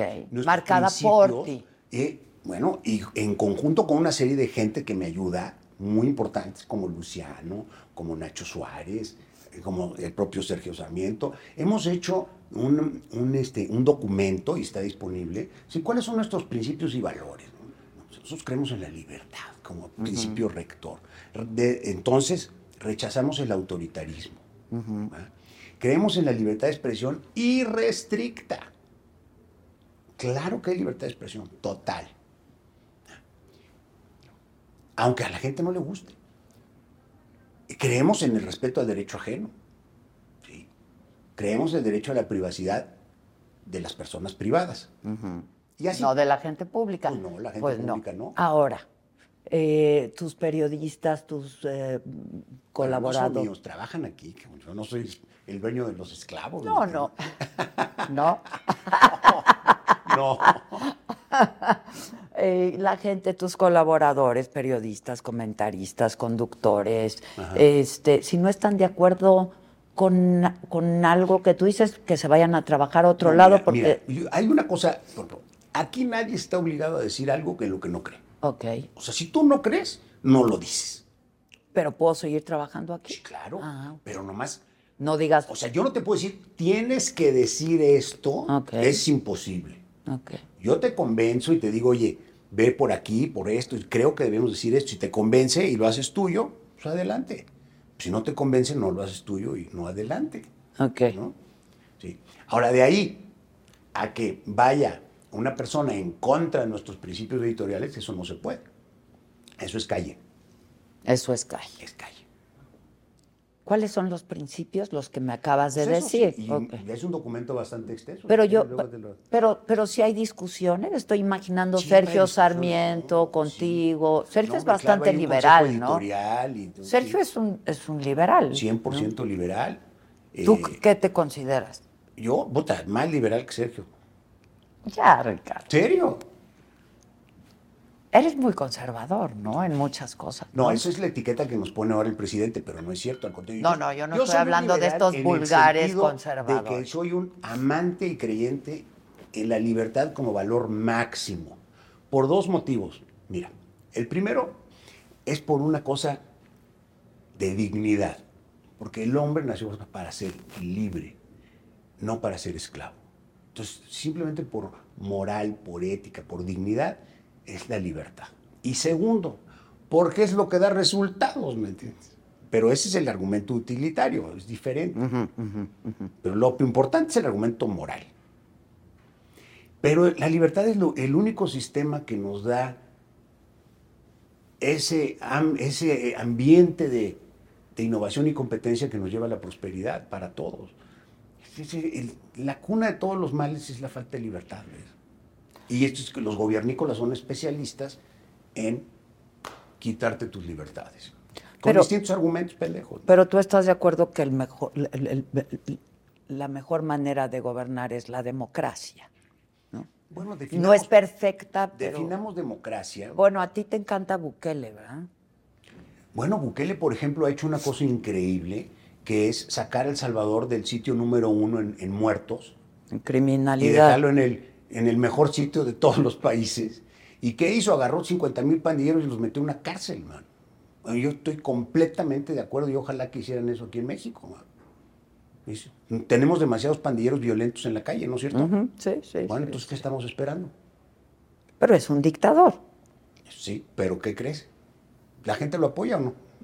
Y es democrático. O sea, ganó el poder con elección. Se va a reelegir con elección. Trae 80% de aprobación. Y por eso decía, Es que la ¿cuál gente quiere que te de la resuelves- democracia? resuelvan La democracia es realmente un sistema para cambiar de gobierno, de un gobierno A a un gobierno B, a través de un, de un sistema de votación organizado. Este, entonces salen unos y entran otros. Pues esa es una definición bastante corta de la democracia, porque si no hay una lista de derechos individuales, garantías individuales, inalienables que nadie puede eh, tocar, es muy rápido el camino a la dictadura, la dictadura de la mayoría. Entonces, ¿qué pasa con el sistema democrático? Ah, gané con el Ya, 80%, claro. entonces soy autoritario. Tengo soy- todo el bono democrático. tengo todo el poder y le quito los derechos a la gente. Y fue democrático. A ver, los pinches eh, comunistas son expertos en eso. ¿Qué hizo este Chávez? ¿Y qué hizo Maduro? Se ganan por la vía democrática y luego se chingan todos los derechos de todo el mundo con mayoriteo. Entonces se llama mayoriteo y se llama el régimen de dictadura de la mayoría. Entonces, ¿usted en eso creo? No, no creo en eso. No creo que esté bien, ¿verdad? Entonces, tiene que haber un, en un- una verdadera democracia, lo que estamos hablando es, primero tiene una división de poderes, cosa que el actual régimen ya quiere darle en la torre al judicial.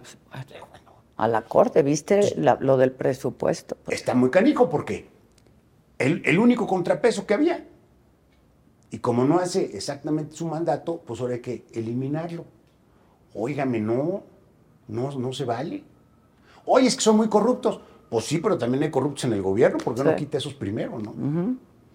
Y en los, bueno, entonces, división de poderes, garantías individuales, y ahora sí, mayoría de votos para ciertas cosas, no, para todo.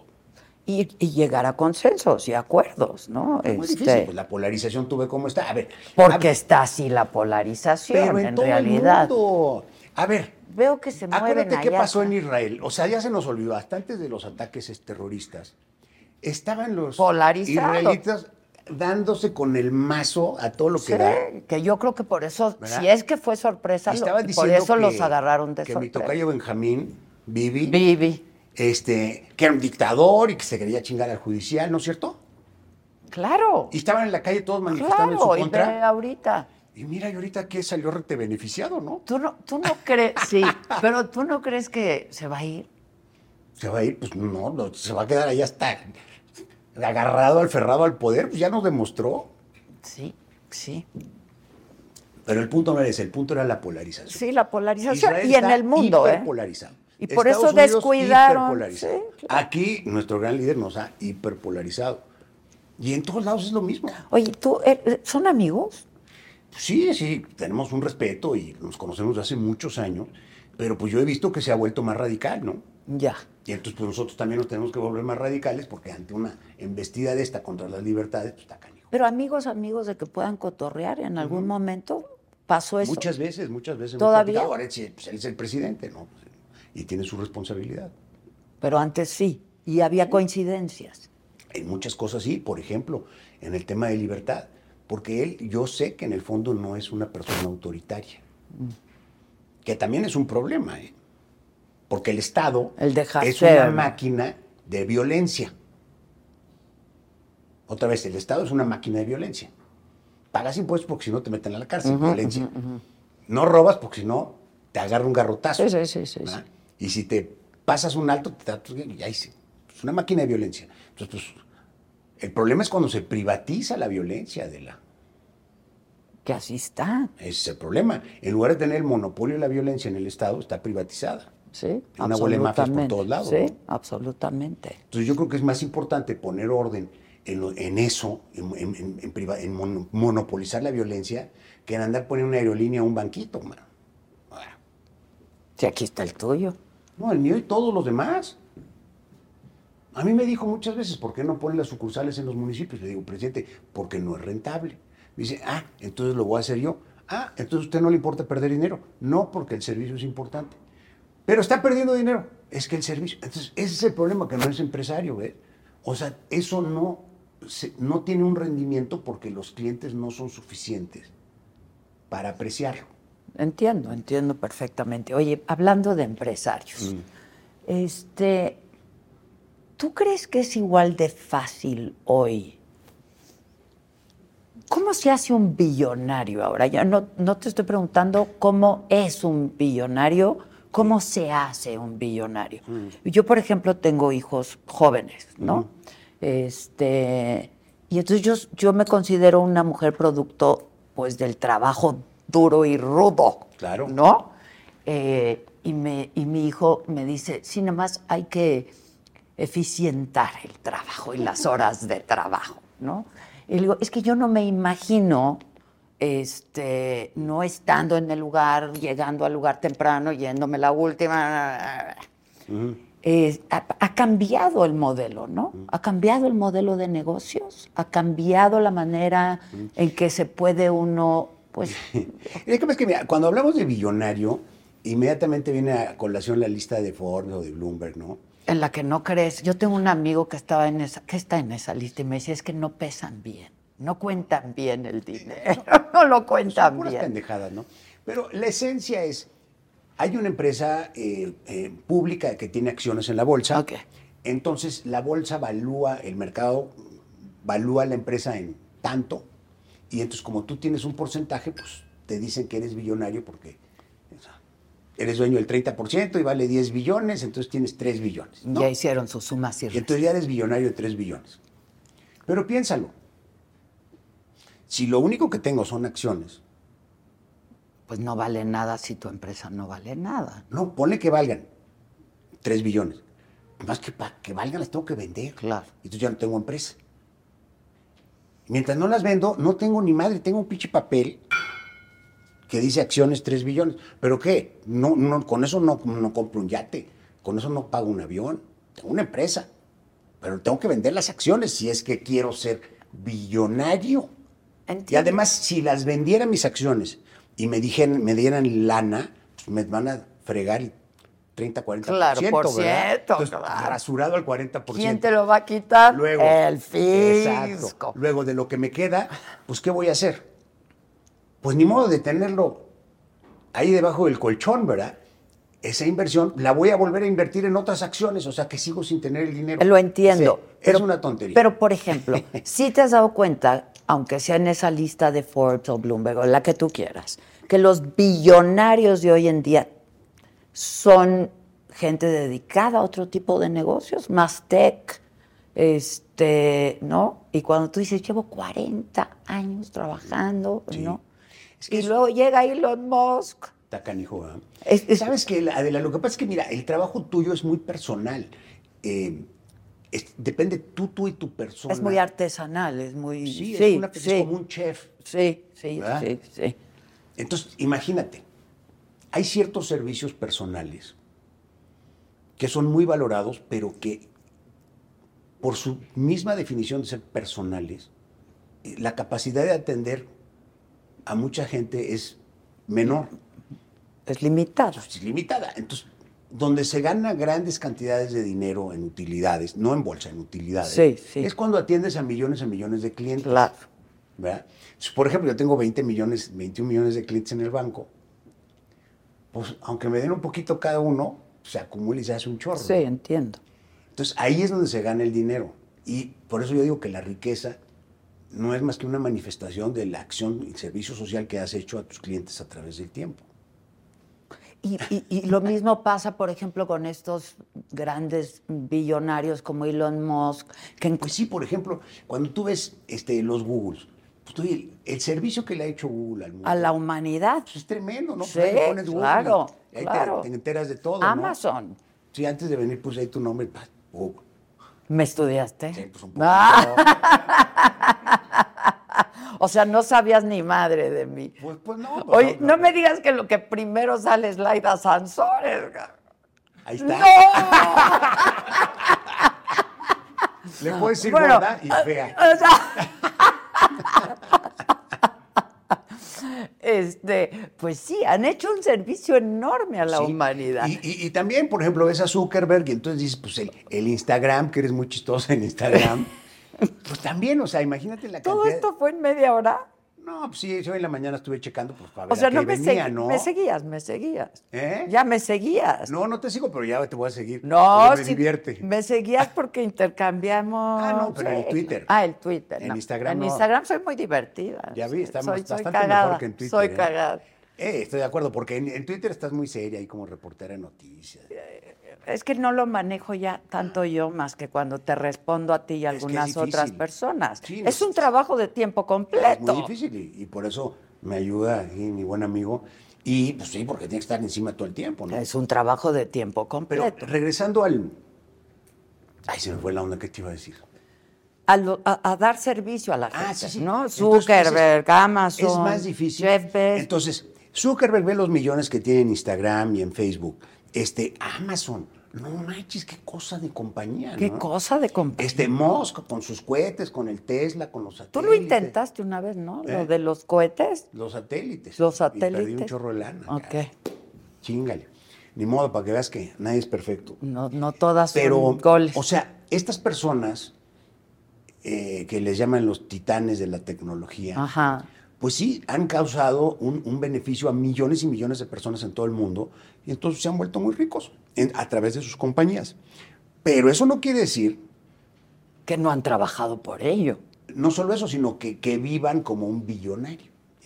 Ah, no, es que una cosa es ser billonario y vivir como billonario y otra cosa es Mira, por ejemplo, hacerse. este, Besos, que, que es muy curioso, se compró un yatezote velero. Y yo tengo una frase, ¿no? Porque yo soy de motor. Ya sé. Entonces digo, entre más grande es el velero, más pendejo es el dueño. Entonces casi se gana el premio, pero luego me di cuenta que no, porque trae un barco de apoyo más grande que el velero. Ah, bueno, entonces pendejo, No pendejo. No, es, no es. Oye, ¿es, la, es, ¿es complicada la relación empresario-gobierno? Claro, porque en primer lugar, siempre te quieren robar más. Con Verizon, mantenerte conectado con tus seres queridos es más fácil de lo que crees. Obtén llamadas a Latinoamérica por nuestra cuenta con Globo Choice por tres años con una línea nueva en ciertos planes al Nemery. Después, solo 10 dólares al mes. Elige entre 17 países de Latinoamérica como la República Dominicana, Colombia y Cuba. Visita tu tienda Verizon hoy. Escoge uno de 17 países de Latinoamérica y agrega el plan Globo Choice elegido en un plazo de 30 días tras la activación. El crédito de 10 dólares al mes se aplica por 36 meses. Se aplica en términos adicionales. Se incluye hasta 5 horas al mes al país elegido. Se aplican cargos por exceso de uso. Mi gente, ¿cómo están? Yo soy Nicola Porchela y quiero invitarlos a que escuches mi nuevo podcast Sin Calzones, en el que con mi amigo Agustín Fernández y nuestros increíbles invitados hablamos de la vida, la fiesta y nuestras mejores anécdotas. Y obviamente todos los detalles que no contamos en ningún otro lugar, solo lo van a tener acá en Sin Calzones. Ven a escucharnos como más nos gusta estar sin calzones. Ustedes ya saben que nos gusta andar sin calzones por todos lados y a ustedes les gusta vernos sin calzones. Esto todos los jueves en cualquier plataforma donde escuches podcast y en YouTube. Y en segundo lugar, constantemente te están estorbando. Hacen todo lo posible por estorbar. ¿Y entre los empresarios hay una especie de No. cofradía? Nada. ¿No hay cofradía? Pues que yo sepa, no. ¿No perteneces a ninguna? No. Como dice el amigo este Marx, yo no sería socio de ningún club donde me inviten.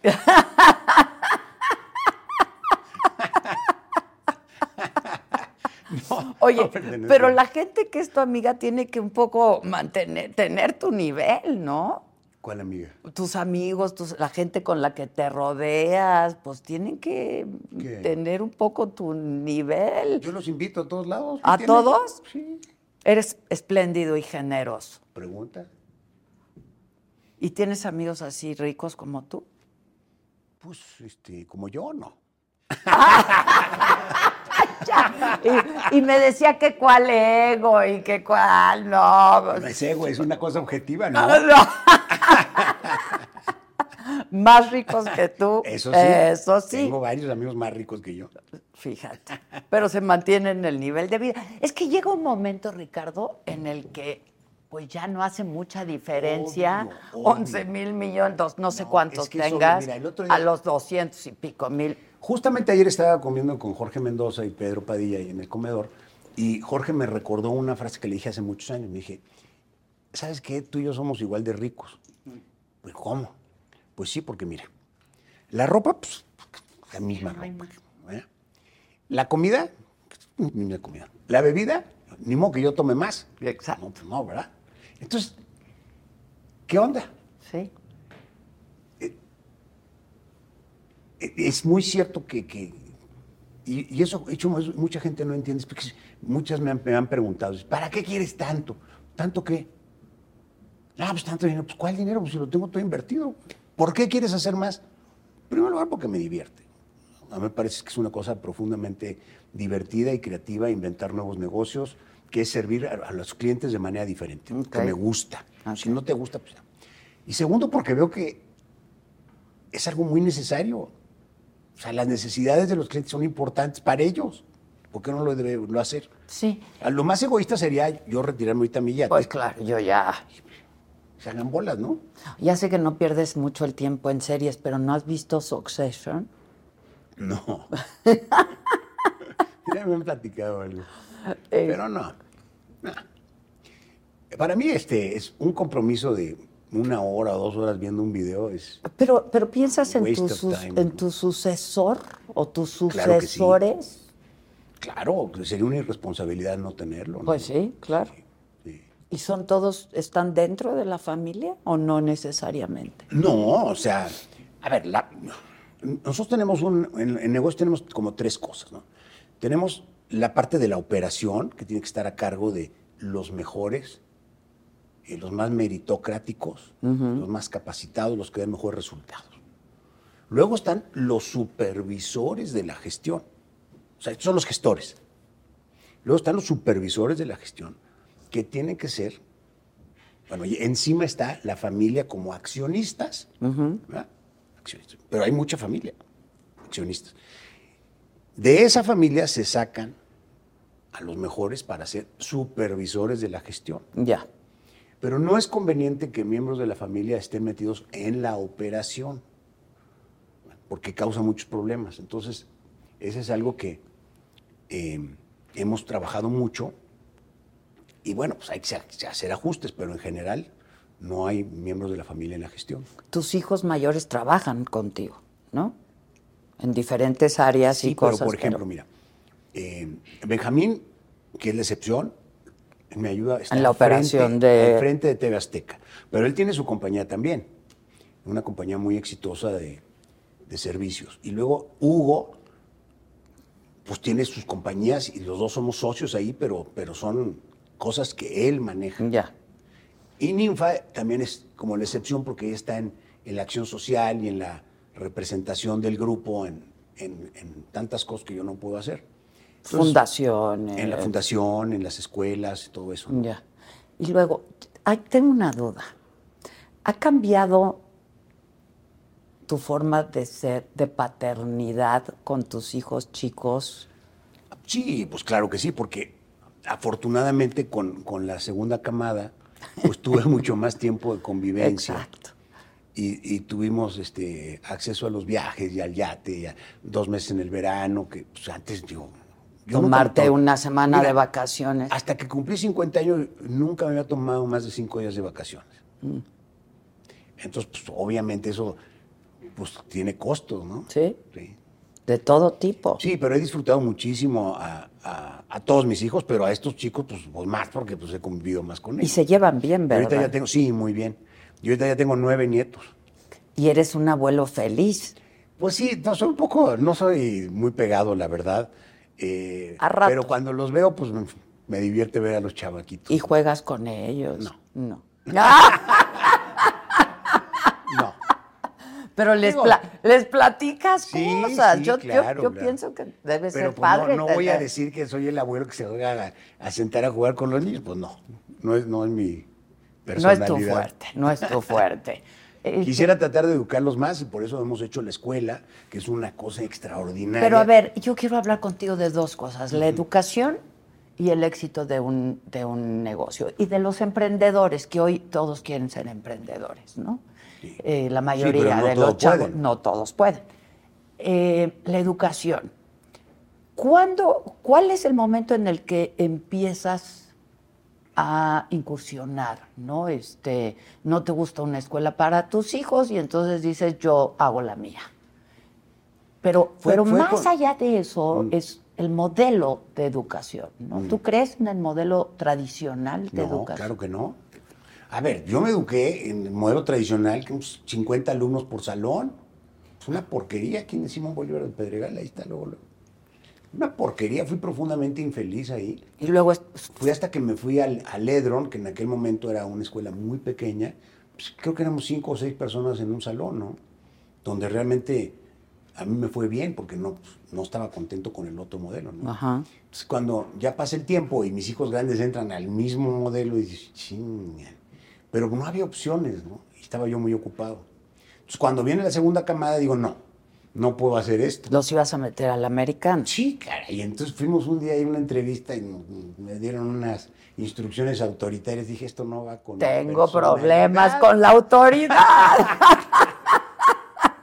Y bye. ¿Y, y qué dijiste? ¿Pero qué instrucciones? Como qué, qué? Se supone que es una escuela bastante... Ahí estudiaron No, no, es mis hijos, usted pero... Tiene que traerlos a tal hora y a tal hora, y entonces usted no puede tener faltas, entonces si viajan, pues los dan de baja. Mm. Chingue su madre, bye. No. Ok.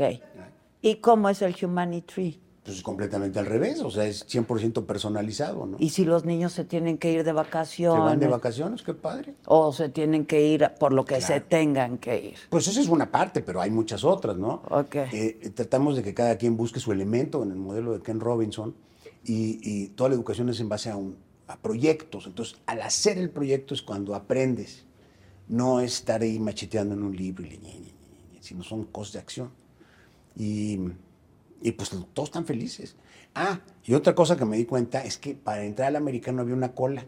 Ah, sí. ¿verdad? Pero también para entrar al Humanity. Pues sí, ya sé, pero es que en ese momento dije, pues bueno, pues sí.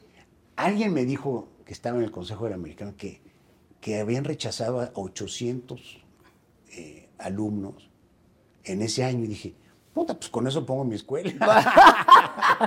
Pero, ¿Ves? Por eso Otra vez a negocio. las vivas, ¿me entiendes? Negocio, claro. Yo nunca pensé que iba a ser negocio y pues ahora sí es un negocio.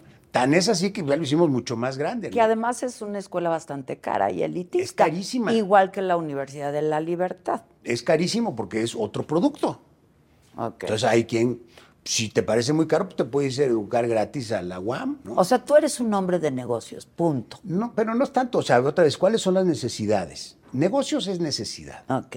Entonces, la necesidad es que hay muchas personas en la Ciudad de México que no están contentas con el sistema educativo y que tienen dinero para pagar algo mejor. Ok. Esa es la necesidad. A, a eso iba yo. Mm. Para que un negocio sea exitoso, uno, tienes que encontrar la necesidad de las Obvio. personas, número uno. Obvio. Número uno. Por ahí empieza todo. Ok, dos. No es tan difícil. No, no, no es rocket science. No, no es rocket science, pero No. no. todos tenemos esa habilidad de encontrar qué está necesitando la Y gente. poder entregar esa necesidad de una manera rentable, Exacto. porque son las dos cosas. Exacto. Dos, la idea. ¿La idea es importante? Nah, ideas hay muchas. Ok, Ideas hay muchas. ok. Este, las ideas son de quien las trabaja, es una frase que tengo por ahí. Entonces, claro que, que- pero hay muchas personas que piensan que O sea, con no- la no- idea y su patente van a salir adelante. No, no, no. Hay que fregarse, hay que echarle. Y la ejecución de una idea es lo que cuenta. Ok. ¿Serendipity tiene que ver? Mucho, la suerte cuenta muchísimo. Si tuvieras que ponerlo en porcentaje. Pues mira, la suerte es estar preparado para aprovechar la oportunidad. ¿verdad? Si no estás preparado, por más suerte que tengas, no- nomás no te llega, ¿me entiendes? Te ves pasar. Sí. Pero sí, sí cuenta la suerte. Como decía Picasso, más vale que la inspiración te agarre trabajando. Pues ¿no? exactamente. Pues sí. Pues sí. Entonces sí cuenta la suerte. Y hay mala suerte también. Mira, por ejemplo, lo que nos pasó con los satélites de Starlink, bueno, la competencia de Starlink, de Musk, era la nuestra, que era OneWeb. Sí. Y entonces OneWeb empezó primero, la idea original, estaba con el japonés Masa, Masayoshi Son, 5 mil millones de dólares. Él 90% y yo 10%. O no me alcanzaba. Y entonces le metimos 500 millones de dólares, pero había que levantar más dinero. Y justo fue en la mes de la pandemia, en el 20, se cayeron las bolsas, a Massa ya le andaban este, jalando todas sus líneas de crédito de margen, y pues tuvo que abandonar el negocio y pues me fregué yo también, ¿no? Mala suerte. Es 500 mala millones. suerte, pues Muy sí. mala suerte. Muy mala Si hubiera sido seis meses antes, no nos pasa. Si hubiera sido seis meses después, no nos pasa. ¿Y tú le tienes cierta admiración a Elon Musk o no? Ujú. No, no, no, ¿cómo no le voy a tener admiración? Pues mira lo que ha hecho. Muy Es increíble. impresionante. Ahora es un tipo muy raro. Es ¿no? gente que sí es Pero- muy raro. Es muy raro. como- yo, yo no lo conozco. un- he hablado con él una vez, pero así. Es tartamudo, tiene spluttering. Pero lo he visto en las redes, cómo se expresa. Es muy raro, pero es un genio. Es un genio, ni modo. Es lo que es. Es un genio. Pero además, estas riquezas están muy concentradas, Riqueza. Las, rique- es- las riquezas de estos hombres, ¿no? En transformar al mundo. ¿Cuál es tu misión? Mi misión, pues sí, hacer una diferencia, espero. O sea, primero hay que ser feliz en el mundo, ¿eh? Ojo. Y ahí también es donde creo que muchas de estas personas eh, han fallado, porque no... Bueno, en fin, cada la definición de la felicidad para Sí, muy- eh, pero primero tienes que buscar ser feliz porque pues, nada más vas a pasar una vez por aquí. Y segundo, pues tratar de que tu estancia en este mundo sea lo más productiva posible en términos de ver que si dejaste las cosas mejor que como las encontraste, ¿no? O sea, ¿por qué dejar un tiradero, chinga? Sí, no, no, no, no, no. ¿Cuál, qui- cuál es tu legado? Esa. ¿Cuál, ¿Ese es tu legado? Dejar las cosas mucho mejor que antes, Ya. Y estás en una cruzada por la, por la educación por la libertad. y por la libertad. Ahora que decías lo de los negocios, para que sea exitoso, el networking. Mm. Yo creo que es muy importante. O sea, no es lo mismo que tú quieras empezar un negocio a que lo quiera empezar yo, ¿no? ¿No? ¿Por qué? Pues porque no tengo el network que tú tienes. Bueno, pero yo empecé el negocio de Electra hace 40 años con 54 tiendas que estaban quebradas. Quebramos en el 82. Bueno, pero ya eran Salinas. Mi abuelo fue el que hizo Salinas y Rocha. Salinas y Rocha. lo tu papá Electra. Lo corrieron sus primos y sus hermanas, pues porque se portó mal y lo corrieron. Ah, se portó mal. Sí, se portó mal. Era también muy mandoncito. Ah, ok. Pero se le olvidó que tenía nada más el 20% de la compañía. ¡Ota, no! Y actuaba como si fuera el 100. Ah, ok, Entonces también ahí aprendí algo. claro, claro. Nunca ser minoritario en nada. Pero no es lo mismo. O sea, si un chavo hoy, Ricardo, este, porque tú te diriges ahora mucho a los jóvenes, ¿no? Hay miles de oportunidades de la más que antes. Mira, simplemente las facilidades que hay con la conectividad y, y- las computadoras y los móviles. O sea, el acceso a la información es una cosa bárbara. Antes era nada más conseguir el dato, era la mitad de la vida. Hoy los datos están La ahí. enciclopedia británica. ¿Te acuerdas? ¿Te acuerdas? No, bueno, pues sí. Bueno, Y cuando salió en CD-ROM era la gran cosa. sí, claro. Pero no hay más oportunidades que Sí, nunca. pero, pero el network es importante, sí o no. Las relaciones, el- a quien conozcas. Hoy te hablan a ti a hacer negocios, pues, bueno. ¿no? Sí. O tú le levantas el teléfono y le hablas a alguien con un chorro de lana y dices, fíjate que tengo, quiero hacer este negocio. Bueno, para mí no, pero sí entiendo por qué un joven debería tener muchas relaciones. Exacto. Sí. Es- y Sí y la tienen complicada. Sí conviene. ¿no? ¿Dónde haces ese networking? Bueno, mira, yo, por ejemplo, eh, le saqué mucho provecho a esta organización que se llama YPO, que es Young Presidents Organization. Eh, me entré hace 40 años y le saqué provecho no tanto por el networking, sino porque mm, conocí a muchos profesores que daban clases en las universidades de YPO y me sirvió muchísimo, entre ellos al doctor Adices, que, que es como mi gurú de organización, pero también otros. Entonces, en ese sentido me sirvió porque me abrió el panorama, ¿no? Pero no, no le pondría demasiado énfasis al networking. Es, es más, yo creo que es mucho más importante eh, a un equipo de colaboradores eh, altamente motivados, eh, confiables y con el cual ya hay una, una hermandad y una complicidad muy duradera. Los- yo creo que los colaboradores son mucho más importantes que lo que puedan ser las relaciones. Y no tanto la idea que puedas tú tener. La ejecución de... O sea, de pronto una mañana dices, acabo de tener una idea.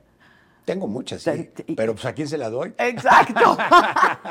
a tu ¿A quién equipo de doy? trabajo. Pues sí. ¿Hay alguien Ahí les que- llueve por ahí. Oye, ¿hay alguien que se atreve a decirte no o ya te la mamaste, No, Ricardo? sí, sí. Sí, pero obviamente no es fácil porque, pues. Pues no. Pero sí, sí. ¿Quién te aterriza? Yo solito. Tu mujer, No, mi mujer es, es- es- es un encanto, ¿no? pero no te dicen, ya, ya, Ya que. te la estás. No. Bueno, sí me dice que no diga la palabra G. que porque hay muchas. ¿Ya ves? Ay, sí que- ¿Ya ves? Ya son dos. Ya somos dos. Voy a tomar nota ahora sí. Y aparte, ya, ya no está padre, ya no está padre hablar del, del físico de las. Con Verizon, mantenerte conectado con tus seres queridos es más fácil de lo que crees. Obtén llamadas a Latinoamérica por nuestra cuenta con Globo Choice por tres años con una línea nueva en ciertos planes al Nemery. Después, solo 10 dólares al mes. Elige entre 17 países de Latinoamérica como la República Dominicana, Colombia y Cuba. Visita tu tienda Verizon hoy. Escoge uno de 17 países de Latinoamérica y agrega el plan Globo Choice elegido en un plazo de 30 días tras la activación. El crédito de 10 dólares al mes se aplica por 36 meses. Se aplica en términos adicionales. Se incluye hasta 5 horas al mes al país elegido. Se aplican cargos por exceso de uso. Mi gente, ¿cómo están? Yo soy Nicola Porchela y quiero invitarlos a que escuches mi nuevo podcast Sin Calzones, en el que con mi amigo Agustín Fernández y nuestros increíbles invitados hablamos de la vida, la fiesta y nuestras mejores anécdotas. Y obviamente todos los detalles que no contamos en ningún otro lugar, solo lo van a tener acá en Sin Calzones. Ven a escucharnos como más nos gusta estar sin calzones. Ustedes ya saben que nos gusta andar sin calzones por todos lados y a ustedes les gusta vernos sin calzones. Todos los jueves en cualquier plataforma donde escuches podcast y en YouTube. personas. Bueno, una ofensa bien colocada, sí, No, molesta. Pero, pero, pero, pero hay maneras más. si se trata de genial, si no se trata de, de caer bien, ¿no? No, pero hay más elegantes. Tú, un hombre tan leído y tan. ¿Qué, qué lees? ¿Lees mucho de negocios? Todo, todo el tiempo, sí. Tengo un Kindle ahí, está lleno de cosas. ¿Qué ¿no? más te gusta leer?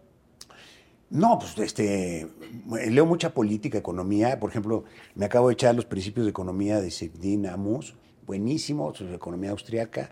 Me acabo de echar uno de, eh, de Hayek, que se llama La fatal arrogancia. ¡Qué bien! Que te lo leíste. Sí, se refiere a los intelectuales. ya lo acabaste, Ricardo. Obvio. Ya lo acabaste, compadre. La arrogancia en ese sentido se refiere a decirle a la gente Lo, que, tiene que, hacer. Entiendo. La sober, esta soberbia Sí, de. porque es que yo sé ¿Quién mucho, soy? ¿Con yo- qué autoridad? ¿No? No, pues, pues, Porque puedes enseñar, puedes compartir. ¿Eres un buen mentor? pues, habría que preguntarle al mentí. No, o sea, yo, o sea, he hecho eso con algunos jóvenes, este, me cuesta trabajo por el tiempo, pero bueno, pues está, está, está la organización, ¿me entiendes? Toda la gente que trabaja conmigo sabe que soy súper exigente, que no me gustan las pendejadas, no me gusta que, que me hagan perder mi tiempo. Entonces, pues es una exigencia que se va permeando, ¿no? Ya. Y cada vez tienes menos tolerancia. Claro, porque tengo menos tiempo y pues, ¿qué pasó, no? Y cuando estás hablando con- de, negocios muy grandes, este, de asuntos muy importantes, pues también esperas que la gente haga su tarea, ¿no? Pues no puedes ir a cambiar el pañal tú, caray. no. Pues, ahí está. No. Entonces- Para eso están los- las mamás y los papás de los nietos. A mí ya Pues que sí. me los traigan. Oye, ¿sí tienes corazón? Ahí donde va, ¿tienes corazón? Por supuesto. ¿Sí? Eso a mí me importa mucho muchas cosas. Sí. Lo que pasa es que no dejo que, que nos gane. Ujú. Pero claro que sí. Yo soy muy sensible a las cosas. Pero lo que pasa es que no es una cosa, es dejarte llevar Por la los emoción sentimientos y a por lo lo- tonto. Y, y el chiste es tener las cosas alineadas. Bueno, para ser un, un- un hombre de negocios como tú, no, no puedes ser muy emocional, supongo, ¿no? Al Sí, contrario, es quizá dejarte llevar por la pero, intuición. Pero tiene que estar pero- como que alineada la emoción a lo que tienes que hacer. Yo, yo no veo una dicotomía entre lo que piensas, entre lo que dices y lo que sientes. O sea, ese- esa, cuando tienes esa verticalidad en las tres cosas es cuando eres, eres feliz y te va bien. Pensar, hacer, decir, la misma cosa. ¿Tú siempre has sido feliz? Bueno, Es que eso de la felicidad, digo, yo creo que son momentos y sentimientos, obvio, ¿no? Como obvio. Sí, sí. Pero en general no, no puedo decir que sea infeliz, porque si fuera infeliz... tienes una muy buena vida, ¿no? Buenísima, Además, sí. Ahora, problemas, pues, siempre hay problemas. entre más dinero, más problemas. Muchísimos. Muchísimos Sí, sí. más problemas.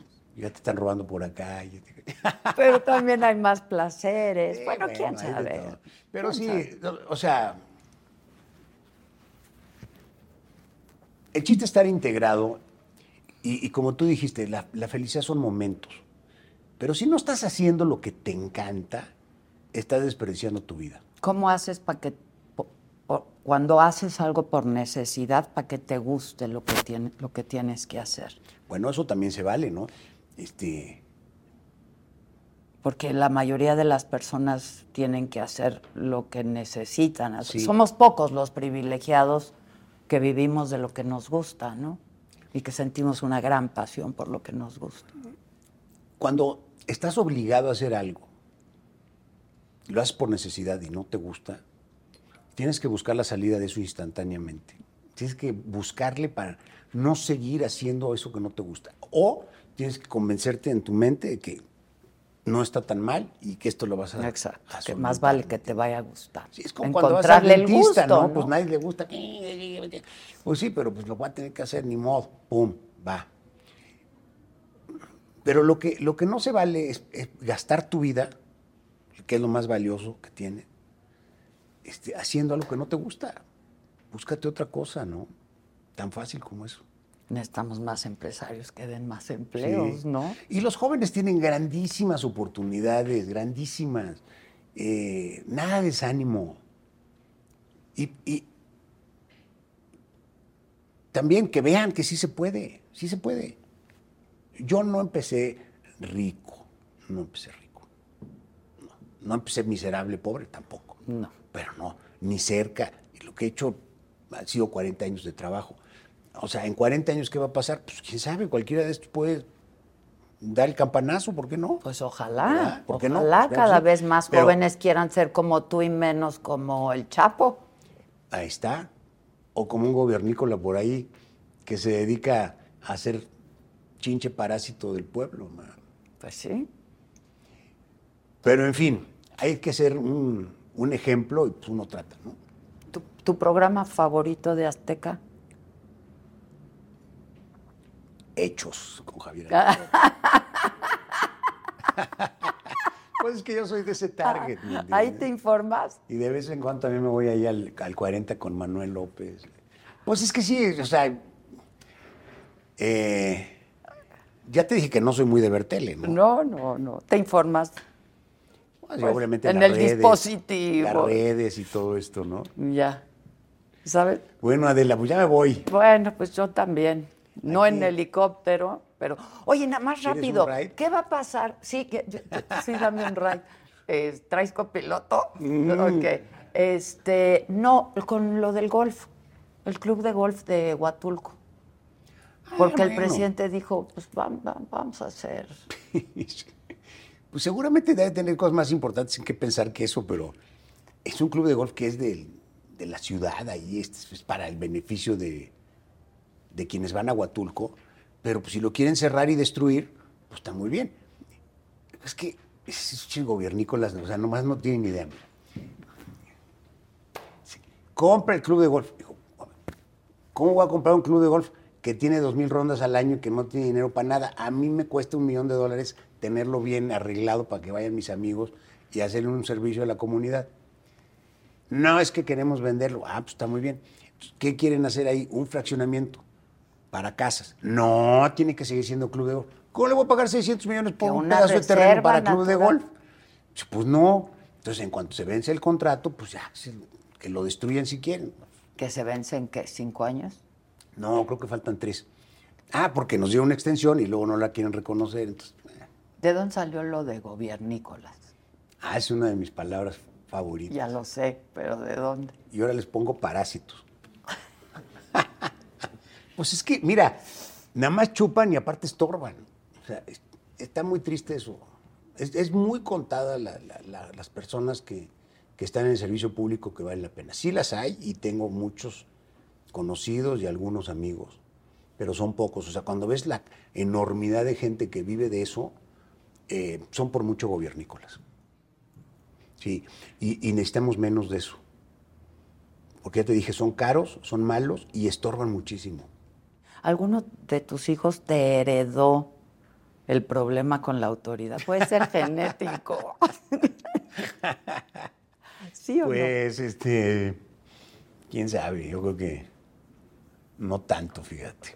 Es- son cosas de carácter, o sea, cada uno es muy distinto. Eh, yo creo que tienen más cualidades que yo en muchas cosas. Pero no así, rebelde, rebelde como yo, no. O sea, no, no se te ponen ahí al, al brinco y... No, pero además, ¿por qué? Pues si son libres. Pues No van a andar diciendo qué hacer. O sea, yo tengo una política. O sea, a los, a los chicos hay que tratarlos como chicos hasta cierta edad y después, pues ellos tienen que hacer su vida, ¿no? Y yo los apoyo en todo lo posible. Pero son su vida y sus decisiones, buenas o malas. Pero aconsejas y Claro apoyas. que sí, pero no les ordeno. ¿Y recibes eh, consejos de ellos? No, ¿Has aprendido de ellos? sí. Sí. Muy bien. Te felicito mucho, Bueno. Ricardo. Muchas gracias. Pues gracias a ti, Adela. Gran Y conversación. Bueno, por lo menos para mí. esperemos que no cause demasiadas este, ondulaciones No creo, no creo. Yo creo que está muy bien. no hay manera que un personaje como tú pues no cause polémica y controversia, que está bien, tú te lo creaste, el personaje. No existe la G. No, güey. No, deja de decirle a la gente. No, hazle caso a tu mujer. Hazle caso. Le voy a crédito a ella. Exacto. dáselo a Bueno, ella, dáselo a ella. gracias. Fiesta Americana Travel Tea presentó.